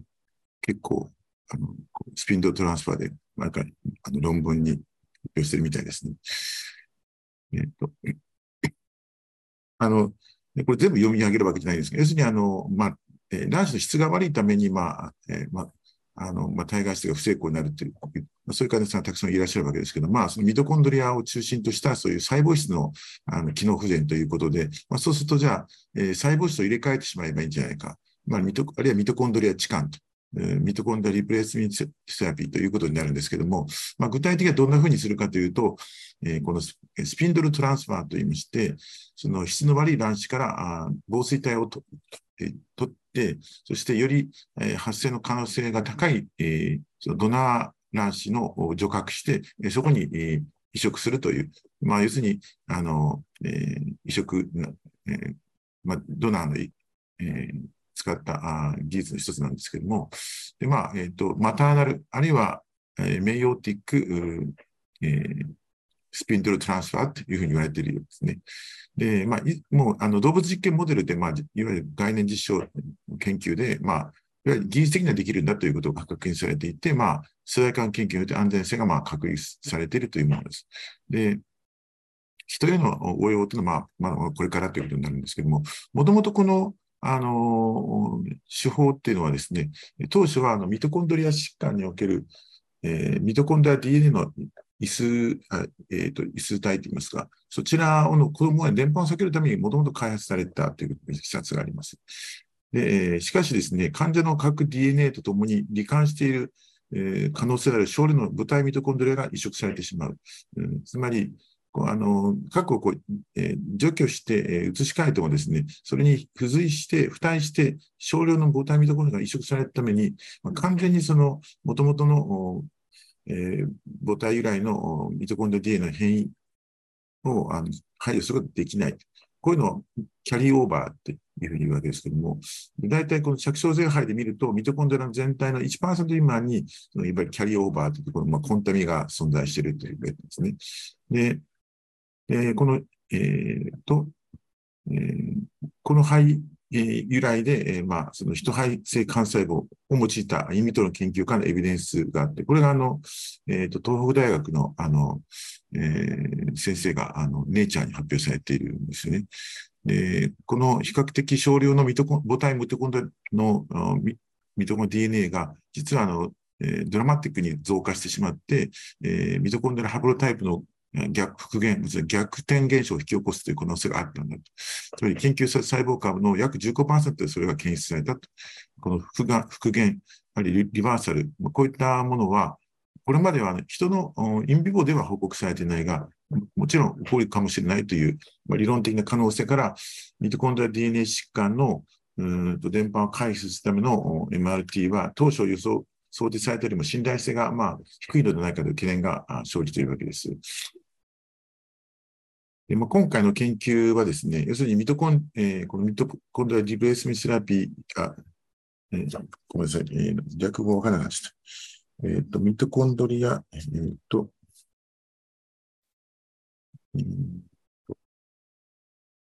あ、ごめんなさい。これ、マターナル、ごめんなさい。私が間違えた。マターナルスピントルトランスファーですね。えごめんなさい。ミトコンダ、で、でこれがマターナルスピントルトランスファーですね。これはミトコンダリプレイスメントセラピー。で、このミトコンダ集団がどう、まあ、移植後にこう、ダイナミックに動くのかっていうことを明らかにして、今回はそのミトコンド病じゃなくて、不妊治療におけるミトコンドラスピンドトランスファー、あメイオティックスピンドトランスファーの臨床的実現可能性、つまり卵子の能力を回復させるかどうか。ということに関する予備的データを収集するために、えー、反復不成功の患者さん25名をコード対象として、えー、パイロット研究を実施しましたと。モニタリングしたアウトカムは IBF の成功の指標であるいわゆる受精とハイバーホの発生、臨床妊娠率、生児出産率、ミトコンドリアのキャリーオーバー発症率、それからミトコンドリア DNA の復元、リバーサルがあったかどうか、そして、え、生まれてきた子供の一般的な健康状態、これを2歳まで、えー、フォローアップしているということになります。でここに報告された結果、不妊治療に、えーえー、メオティックスピンドトランスファーを使用した最初の臨床経験であると。え、で、さらに、まあ、こういった経験の得られてくる事実は、やはりその本来の目的である病原性ミトコン DNA 異変異を有する患者における疾患伝播のリスクを軽減するために、まあ、MST を使用する可能性にも外装できる重要な知見を提供するものだと。これがイントロダクションになります。えー、特発性の不妊症の治療において繰り返される IVF の失敗という、まあ、そういったあ状況に対して、えー、と防水体移植を適用することの実現的可能性として検討するということで、えー、まあ、過去に複数回の IVF 失敗、えー、妊娠例がなくて、ミトコンドリア DNA の疾患がないと、ミトコンドリア病ないと、まあ、こういった25組の不妊カップルが対象になりましたと。えーと この研究は受精率が低い、あるいは肺発生障害というパターンを特徴とする IBF を試みたことのある40歳未満の女性にを焦点を当てて、重度の男性不妊症のカップルは除外対象外としました。IBF に成功したことのある卵子提供者が標準的な方に従って患者とマッチングされましたということになっています。で患者の、えー、卵子の M2 機の防水体を事前に除覚したあドナー卵子に移植して、えー、と防水体移植を行い、その後、育児、えー、これ一旦、あの、えー、と、患者さんの卵子は、えー、と、一旦これ、あの凍結してあるんですね。で、そこで新鮮なドナー肺を使って、えー、MST をやって、で、そして育児、体が胚培を、えー、廃盤補正権、ガラスが行ったと。で、この廃盤補正権の時に、まあ、えっ、ー、と、生媒質性がどうかっていうのを PGT をやってるんですね。で、PGA の生媒生質性肺のみ排除を対象としたということになっています。えー、っと、ここは先ほど述べた通りです。結果としてですね、28回の、えー、スピンドトランスファーサイクルで6人の子供が誕生したってんですね。えー、臨床妊娠は7例、19ET で妊娠7例で1例が流産しているということになります。で、出生から生後12か12ヶ月前の間隔で、えまあ、追跡調査を子供を行っているんですけども、特に子供の発育にまあ異常はなかった。1000点以上もないみたいだっていうことなんですが、ところがですね、えっ、ー、と、えー、DNA フィンガープリンティングを行って、まあ、字の各 DNA は両親から受け継がれていって、卵子とドナーからの記号がないことがまあ確認されまあ、これは当たり前なんですが、このえー、しかも5人の子供については、この6人のうちの5人の子供については、ミトコンドリア DNA はほとんどドナー以来99%以上であった。けれども、うん、えっ、と、廃盤法の段階ではミトコンドリアのキャリーオーバーが同じように、この5人の子供と同じように低かったあ子供が、実は出生時に全体の30から60%を占める母方のえミトコンドリア DNA ハプロタイプの増加が認められた要するにあのリバーサルが起きてしまったということですね。そういう報告です。でまあ、これはあの、えーと、図式で、そんなに図はないんですけども、これがまあメールパートナーで、男性に除いてます。でこれが女性で反復不成功、まあ、えー、受精率の低下とか、あの肺発症の停止というのは、こういうのが特徴とされている反復不成功で40歳未満。で、えっ、ー、と、この、えー、と、女性の凍結した成熟卵子、これを、えっ、と、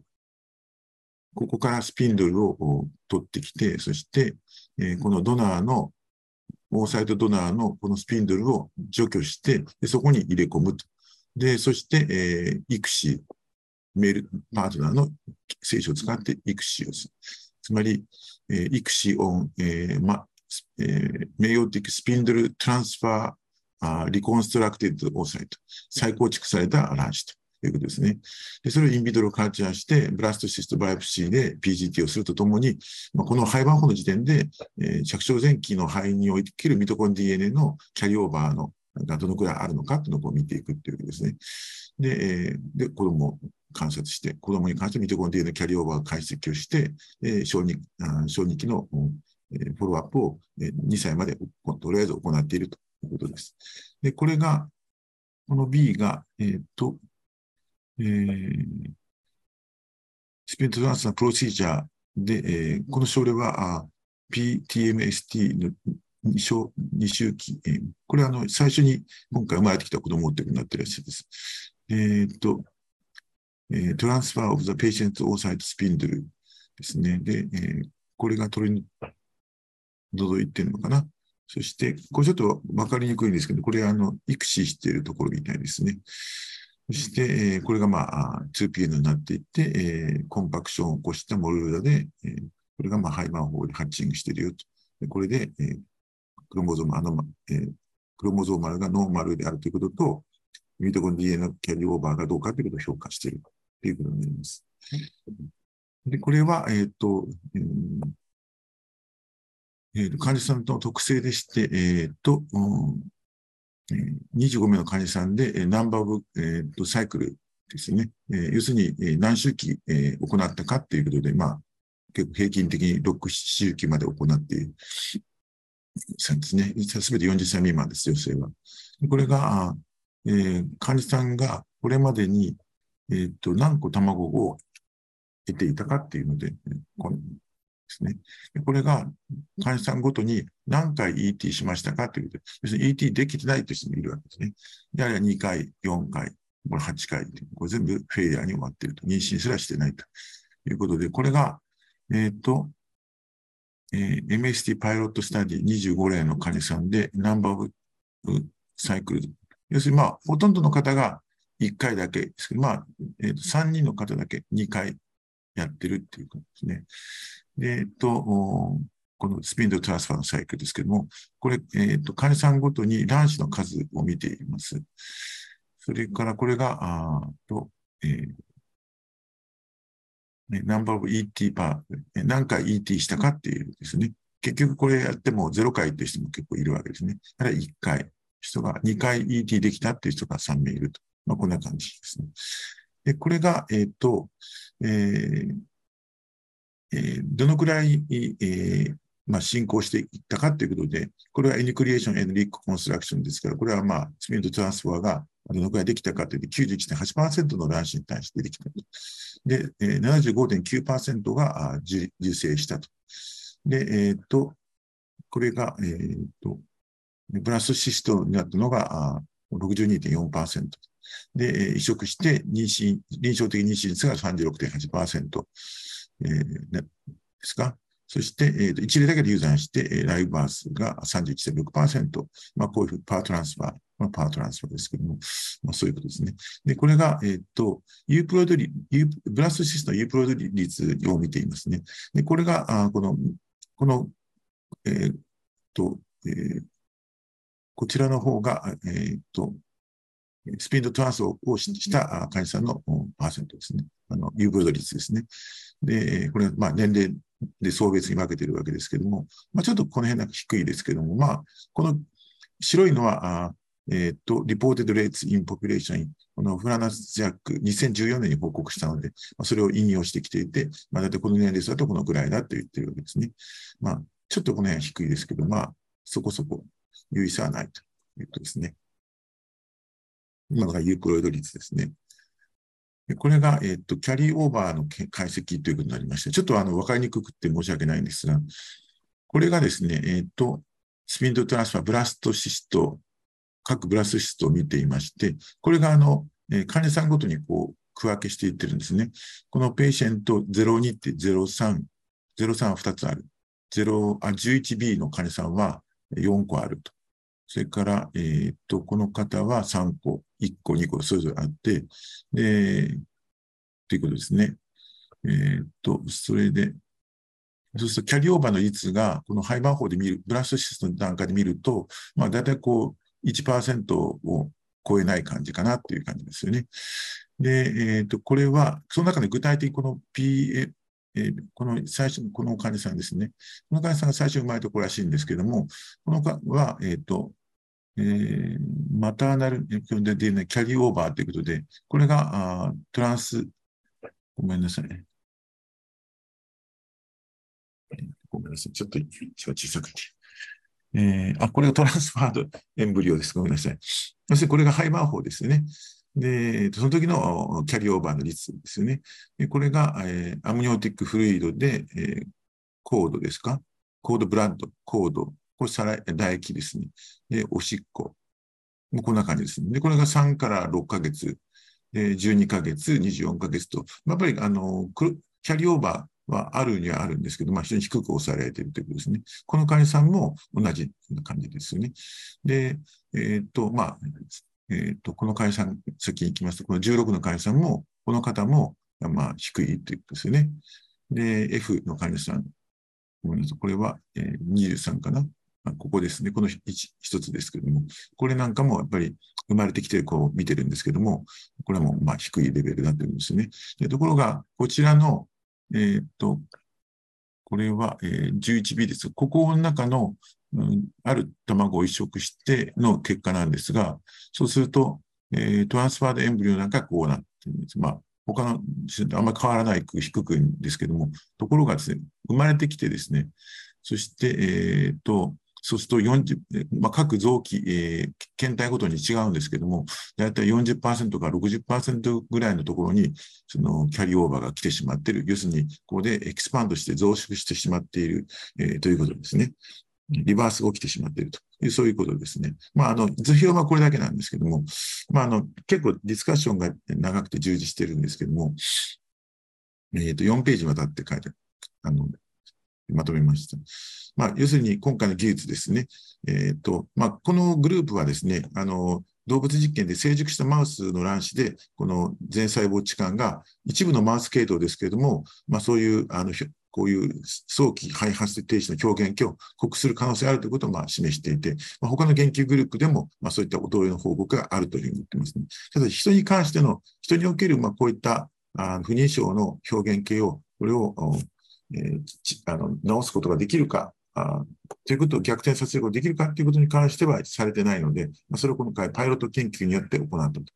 要するにスピンドトランスによって再構築した卵子っていうのは、えっと、まあ、着床と肺追記の可能性があって、2歳まで健康で発達の遅れのない子供を生み出すことが示されましたと。でまあ、得られた結果、勇気づけられるけれども、まあ、これは明らかパイロット研究であって、また、あその、うん、限界はあるし、有効性を結論することは早計であるということですね。で、えっ、と、まあ、ほとんどの場合に母親のミトコン DNA のドナーからのミトコンドリア DNA で効果的に置き換えることができていたと。でミトコン DNA 疾患の伝達リスクのある女性に対する介入手段としとなるやはり可能性が、まあ、示されたというわけですけれども、でまあ、そもそもこのミトコンドリア DNA と核 DNA の両方がですね、あのいわゆる酸化的リン酸化のタンパク質を共同で、まあ、協力してあのコーディングしているわけで、えー、ミトコン DNA とは30数個しかないわけで、まあ、こちらがもうそんな、あの、はるかに多くのミトコンドリアに関連するあの DNA 核の方が有しているわけで、えー、そうすると、まあ、それらが共同してやっていくわけですけれども、まあ、核の DNA はミトコン DNA があの機能できるように、いろんな複製や転写や翻訳の機構を、まあ、提供しているわけで、えー、でそうするとですね、この今回のこのミトコ、えっ、ー、と、えー、スピンドトランスファーされた子供っていうのは、要するに、えー、あの再構築肺ですから、そのミトコンドリアはドナーのミトコンドリアで、核の方は DNA は本来の母由来、あ父母、父えーと、父母由来ということになりますので、えー、そうするとそこでなんかミスマッチが起きるんじゃないか、ノンマッチと、ミスマッチと言いますよね、ノンマッチとになってる。そうすると母親の核ゲノムとの、まあ、インコンパティビリティの、そういう懸念が提起されるということですね。で本研究ではこれまでに生まれたあ子供における、えー、ドナーと母親のミトコンディア化の子も調べてるらしいんですけども、えー、ミトコンディア DNA 間に遺伝的な違いというのが大体、えー、25から40ぐらいの SNV の範囲に及んでいて、まあ、人類において最も離れて、離れたというか、かけ離れた集団でのミトコンドリアゲノムの違いといった130箇所ぐらいで互いに異なると言われているんで、まあ、それほどの違いではないんじゃないかということを言ってるんだと思いますけども。で、結果から見ても、本研究が生まれたすべての子供たちにおいては、体重とか発達から一般的な健康状態がま典型的な範囲内にあることが示されている。えっ、ー、と、したがって、まあ、あの、ランダムに選択されたドナーをランダムに選択してきて、で、ノンマッチその、まあ、ドナーの、うん、ミトコンドリア DNA ハプロタイプを使用した今回のスピンドトランスは、まあ、妊娠期間や生後数ヶ月や、まあ、少なくとも2年のフォローアップの間においては有害でないことが示唆されています。ね、ただ、やはりその、え、ー、と、今後さらに長期間、縦断的研究が必要じゃないかということを言っていくわけです。えーえー、と、やはり一番この、えー、いわゆる戦略において一番難しいことっていうのは、要するに、まあ、どうしてもミトコンダミトコンダ病なんかの場合に、やはりその少量の病原性の、まあ、母体の母性ミトコンドリアが転送されてしまう、うん、コンタミしてしまうというですね、その結果、生まれていくことにわずかな量が残ると、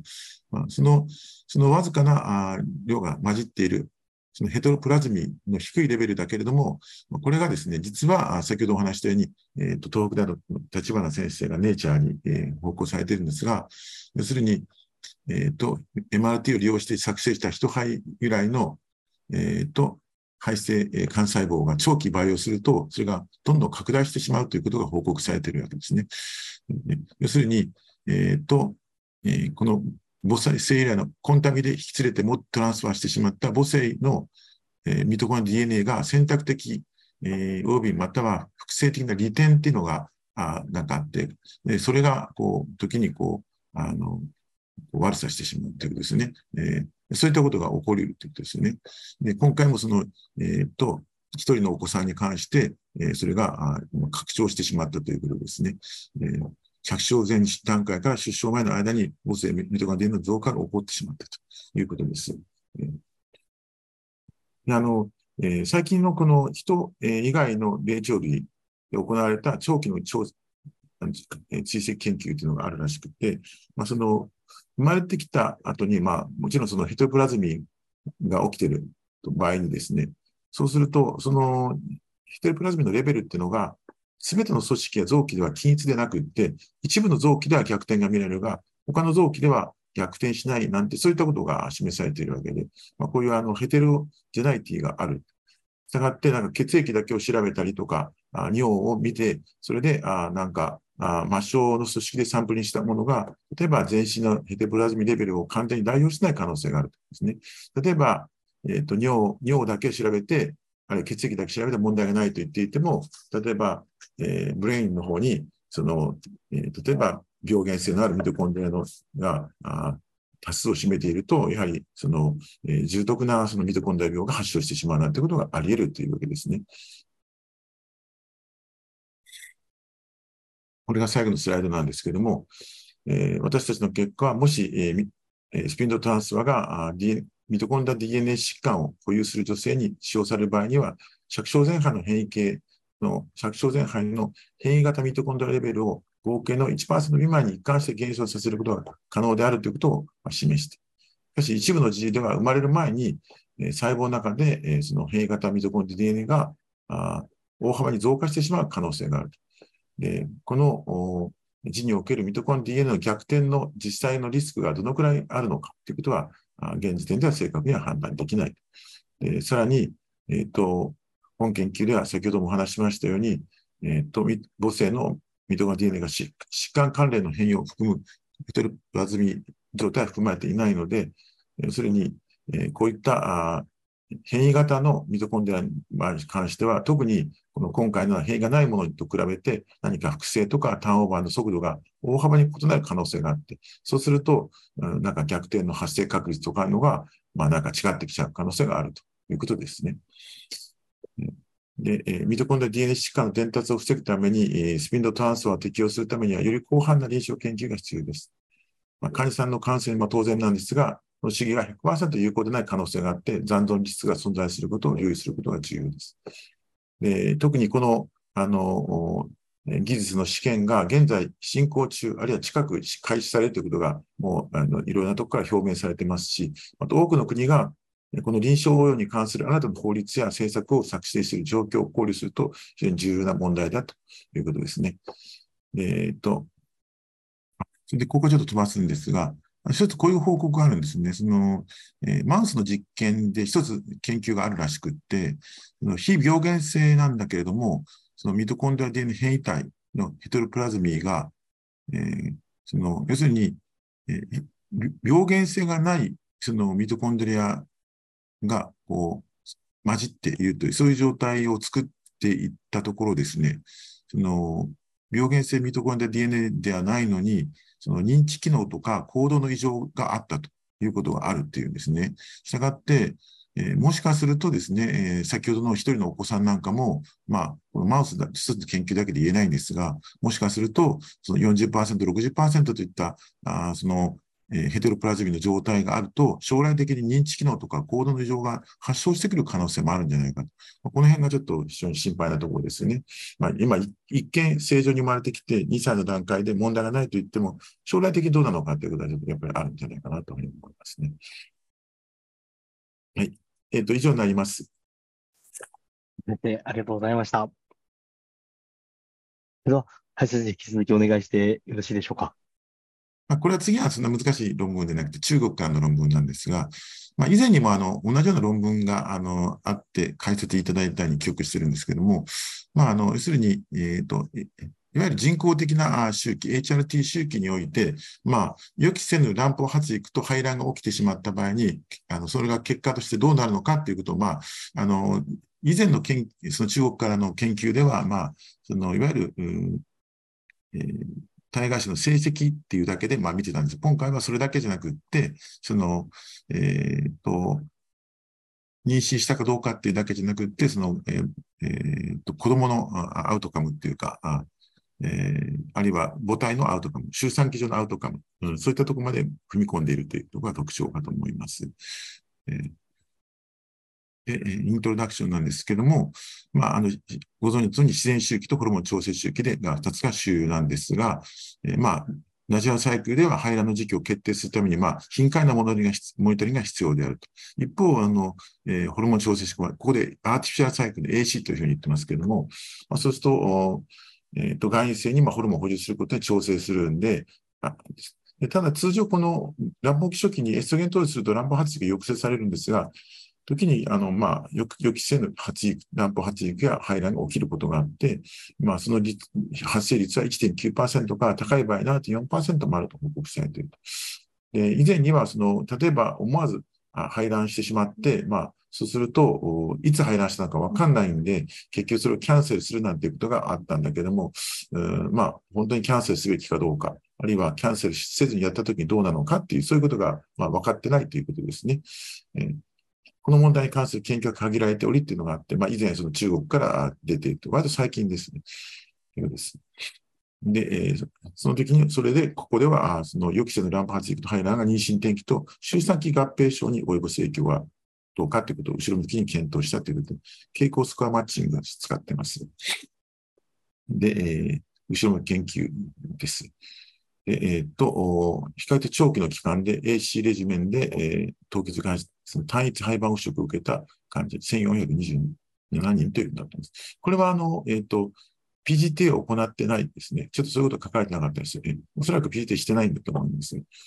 えっ、と、それでライブバースレートと正確妊娠率と臨床妊娠率と妊娠継続率ということですね。で、まあ、この中で、えっ、と、予期せな卵胞発育と排卵が認められたのは、排卵群として161人ということで、で、対象は1266人ですが、まあ、えっ、ー、と、この排卵群の方は年齢が高くいって、FSH レベルが高くいって、AMH レベルが低かった。要するに、まあ、あの、えー、卵発育を抑えにくい、まあ、そういう背景があるというですね。で、傾向スコアマッチングを行って、特性を揃えたということです。でその上で、えっ、ー、と、この成績を見てみたところ、うん、LBR は排卵群が39%で対象群と全く同一だったと。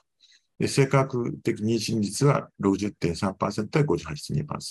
臨床妊娠率も53.4と50.7。だから妊娠継続率は42.5対40.5。全くあの同等であったということですね。で注目すべきは、排卵群ではですね、やっぱ妊娠高血圧症候群のリスクが低かったというんですね。1.6%対15.3%。まあ、結構対象がちょっと高い感じもするんですけども、まあ、その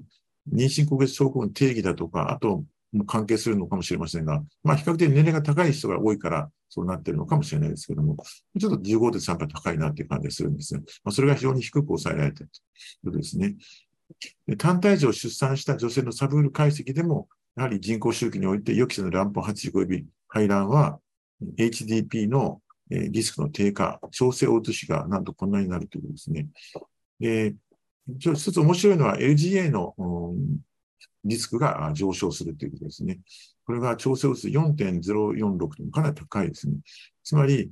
HRT 周期では、うんと、まあ、この、えーと、妊娠高血圧症候群とか HTP が発生するごめんなさい。あの、LGA 値が発生するということは、これはまあ、よく知られていることなんですけれども、そこに排卵が起きて、応体が発生すると、応体がそこに存在すると、妊娠高血圧症候群のリスクがガッと下がって、しかし、なぜか LGA のリスクが少し上がってますよと。まあ、そこがこの論文の新しいところかなというふうに思います、ね。もう、あの、その難しいあのグラフとか出てきません。これはまあ、フィギュアで、えー、オビュレーショングループと、あの、オビュレーションなかったグループ、コントロールって言って、これはあの、えっ、と、プロギノーバー使って4ミリ、それから6ミリっていうことにしてみたいですね。で、ここはあの、排卵したっていう、まあ、段階、ここでまあ、排卵した、あるいはまあ、プロゲステロンにエキスポージャーされたということだと思うんですが、で、ここでまあ、ここを仮定して、プロゲステロン始めた日をゼロとして、で5日目に移植するということですけれども、まあ、これは通常の HRT のレジメンだと思うんですが、要するに排卵現象、あ、卵胞発育してきたというふうになると、克明に見ていってですね、この論文で言うと、まあなんか14ミリ、卵胞発育が10ミリのものが、えっ、と、うんえっ、と、薬を投与始めてから8から12日目ぐらいのところで10ミリ以上のものが、なんか卵胞、発育卵胞があると見たときには、注意深く観察し、モニターしていって、14ミリを超えてきたら、超音波の検査と、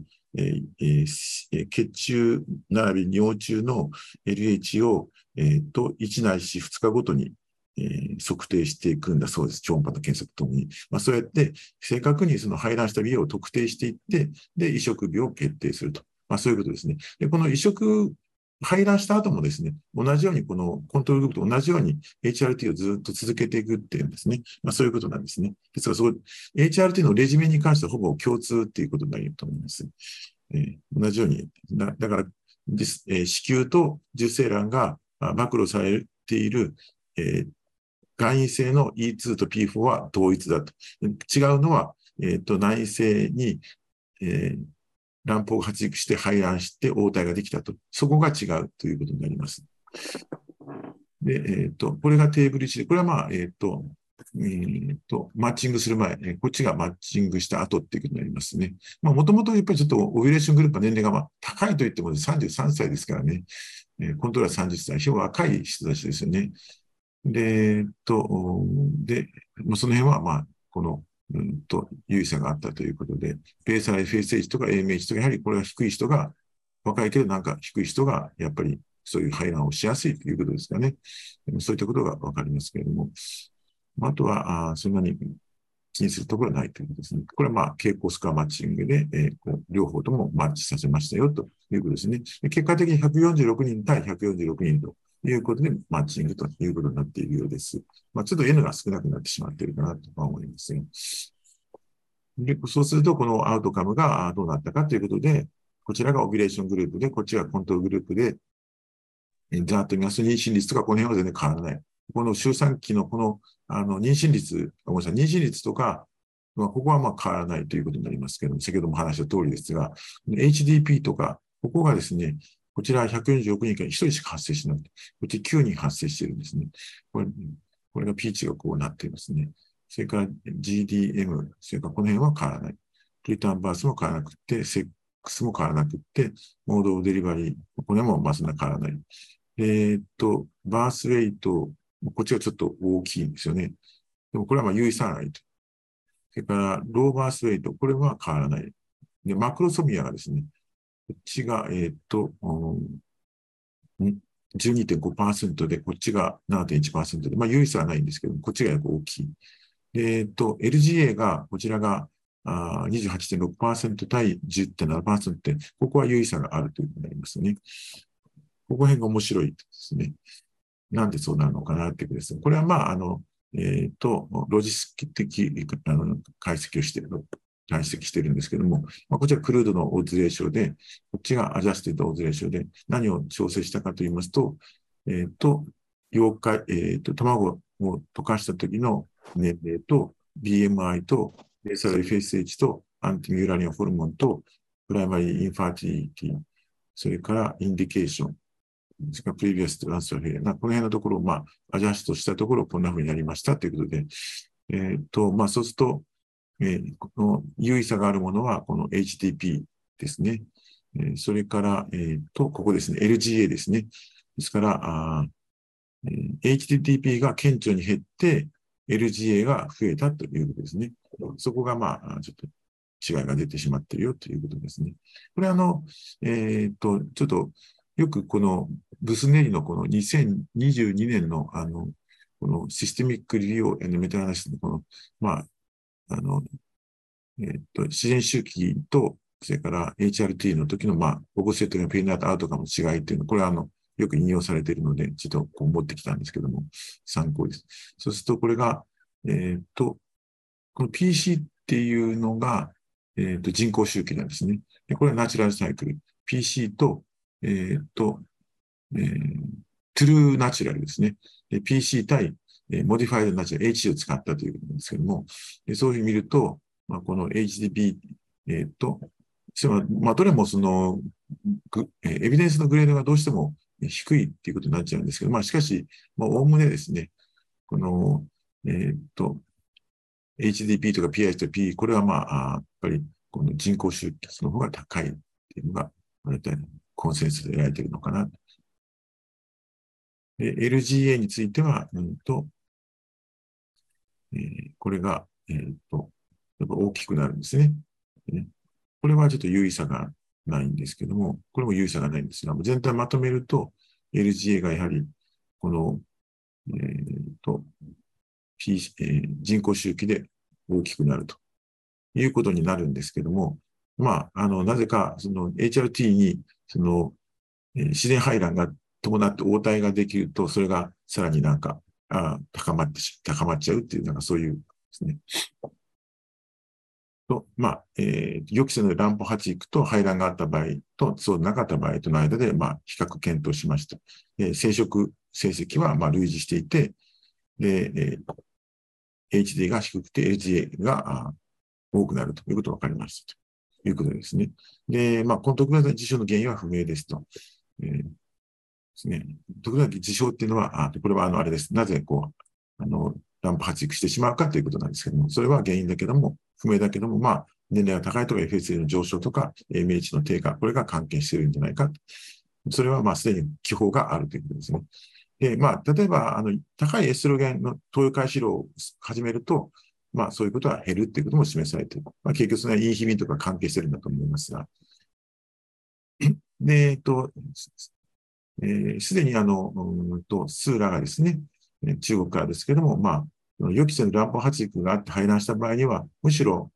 え、ー、と、ライバースレートが高いと、そういう報告をしているんですね。それが39.2%が24.9%。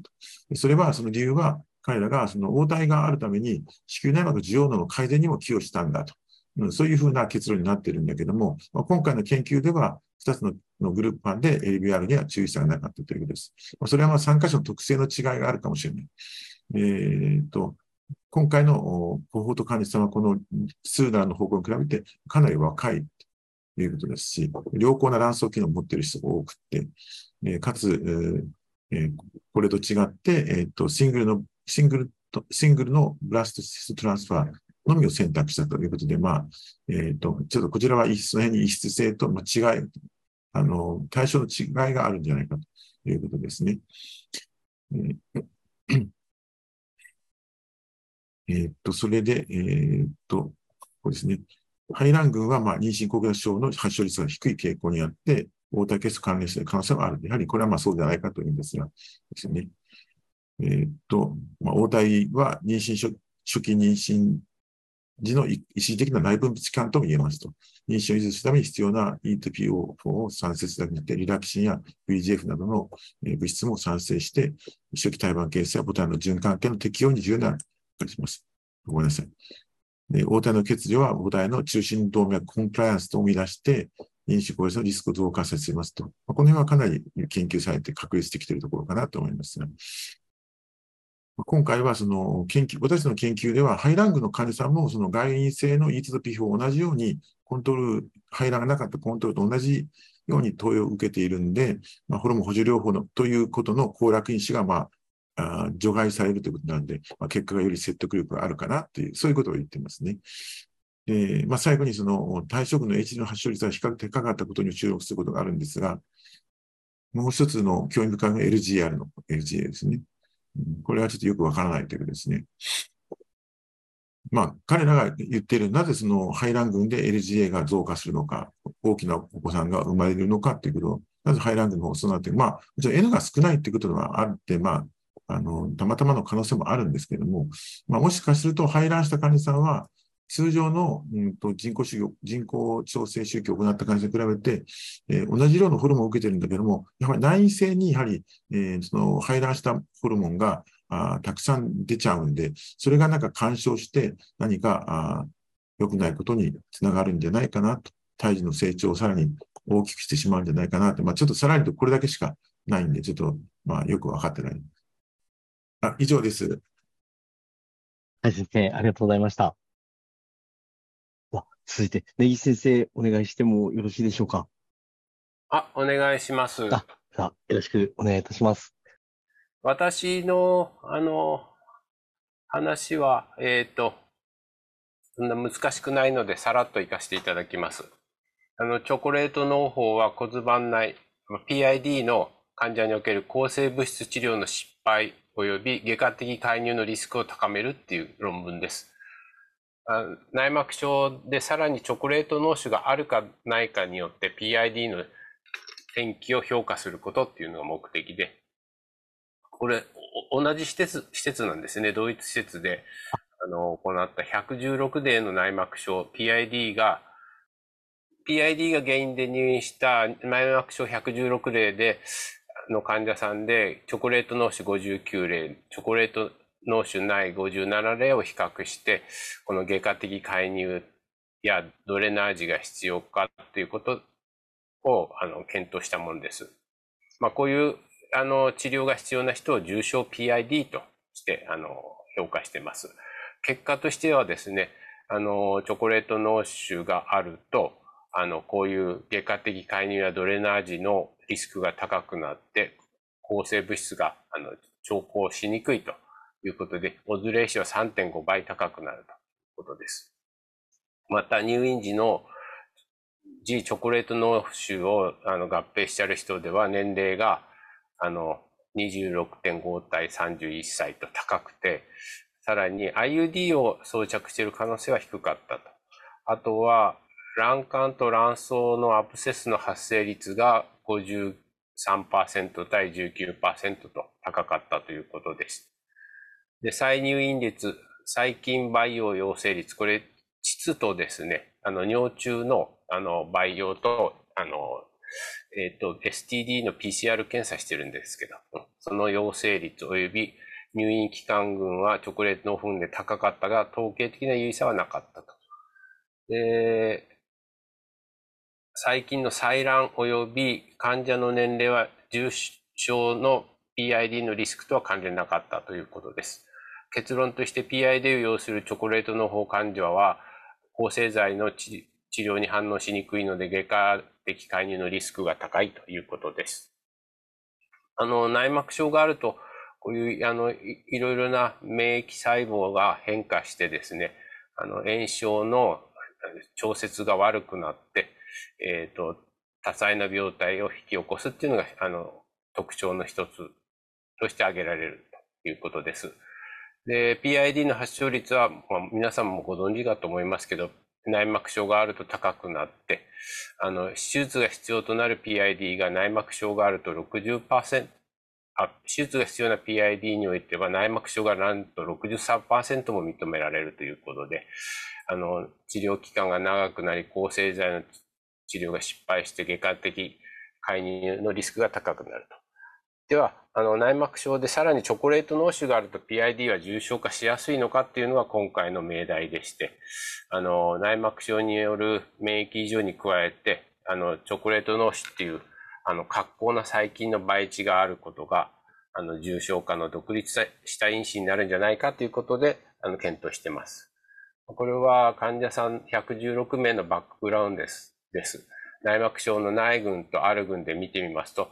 あの、有意差があるのは年齢が、あの、内膜症のある群で高いと。その他 BMI などは変わりなくて、さらに有意差があるのが、あの、不妊症のヒストリーがこっちで49%と内膜症じゃなくてチョコレート脳腫があると高くなると。あとは IUD が入ってたかどうかっていうと、内膜症のある群では逆に低いということですね。この年齢が高いということが一つ、あの、挙げられます。こっちか。で、あの、以下のような疾患ですね。あの、まあ、慢性、ほとんどの軽度な慢性疾患に関しては、あの、有意差はなかった。でこれは、あの、PID の原因となるリスク因子を調べたものです。えっ、ー、と、D、D&C やシテロスコープ、ET、あとは最近の IUD の挿入、えっ、と、あと、採卵ですね。まあ、これらは、これらのどれかがあるか、ああるやつが19例なんですけど、その内訳がこういう感じです。で、有意差があったのが、採卵ですね。採卵した後っていうことが20%と、あの、チョコレート脳腫があると、優位に高くなっております。で、ここ、これは単一の病院でやってるんですけども、すべてのあの PID で入院した患者さんはですね、あの、セフェム系とメトロニザロードの IV して、ドキシサイクリンを内服して、あのー、2日から3日待って改善しないか、もしくは悪化したらもう、あの、外科的介入やドレナージを行っているという、こういうプロトコールだそうです。で、まあ、こういう人はもう重症化というふうにと捉えてます。で、この116例で、あの、PID を起こした人で、あの、アウトカムですが、あの、抗生剤の治療に反応しないで、えっ、と、CT ガイド下に、あの、ドレナージするという、または手術するっていうのがあの、やっぱりチョコレート脳腫では33.9%と高くなる。あとは、えっ、ー、と、卵管卵巣農用が53%とチョコレート脳腫があると高くなる。あとは再入院率や、あの、膣の培養や尿の STD の PCR テスト、あとは入院の日数ですね。これも、あの、チョコレート脳腫があるとですね、えっ、ー、と、悪、悪い方に傾くんですけれども、これは、あの、有意差はないので傾向としてということです。ま3分の1がドレナージの手術がが手術が必要で、2分の1が農用を形成するということです。で、あの、重症な PID ですね。まあそういう、あの、外科的処置が必要な PID になるための、あの、ロジスティック解析を見ますと、あの、先ほど、まずは、あの、チョコレート脳腫があると、オズレーシュが4.36と高くなる。あと年齢ですね。年齢が高くなると高くなると。で、先ほど採卵の率が高い、採卵の後のあの PID 発症が高いっていうことを、チョコレート脳腫がある高いっていうのが出ましたけど、実際に、あの、大変量解析取ってみると、あの、まあ、オズレーション2.4と高いんですけど、有意差はなかったと。で、調整してみますと、最後まで残ったのはこのエンドメトリオーマがあるかないかということです。それと、あとはサプリメント2で、あ、これ同じものなんですけど、あの、卵管と卵巣農用を形成する、そのリスクですね。これも、やはりエンドメトリオーマやがあると、オズレーション4.63と、これはアジャスティッドさせても3.77と、あの、優位に残ってました。年齢や採卵に関しては、あの、アジャストされる、すると優位差はなくなってます。で、これは、あの、採卵がそういう独立した、P、重症、PID の重症化の独立した因子にならなかった理由としては、あの重症 PID が採卵とは関係なく発症することの方が多いからであろうというふうに、あの、ディスカッションでは述べてます。で、まあそういうわけで、あの、過去の論文で119例の農業を形成した症例ですね。あの、では25%が保存的治療に失敗してますが、チョコレート脳腫があると今回の症例では48%で失敗しているので約2倍ですね。高くなると。で、やっぱりあの細菌がチョコレート脳腫の壁やモロインで入簡単に入ってしまうということで、A 種例ではあの採卵する方に採卵の後などに予防的な抗生剤投与が進められているということで、あ、そうか、抗生剤投与してないんだと私は初めて知りました。で、あとは、あの、チョコレート脳腫がある患者は抗生剤治療に失敗して外科的介入する重症ような重症化リスクが3倍高いということで、まあ、あの、チョコレート脳腫ある人は、あの、臨床後早めにドレナージをすることを考慮すべきであるということです。以上です。それでは、根岸先生、本日もありがとうございました。ありがとうございます。それでは、えーただいま、根岸先生から解説いただきました論文が本日最後の論文でございました。それでは、先生方特にございませんようでしたら、えー本日の講座、こちらで終了させていただければと思います。ありがとうございますあ。りがとそうございました。、本日のご協力いただきまして誠にありがとうございました。お疲れ様でした。どうもありがとうございました。ではこちらで終了させていただきます。どうもありがとうございました。ありがとうございました。ありがとうございますど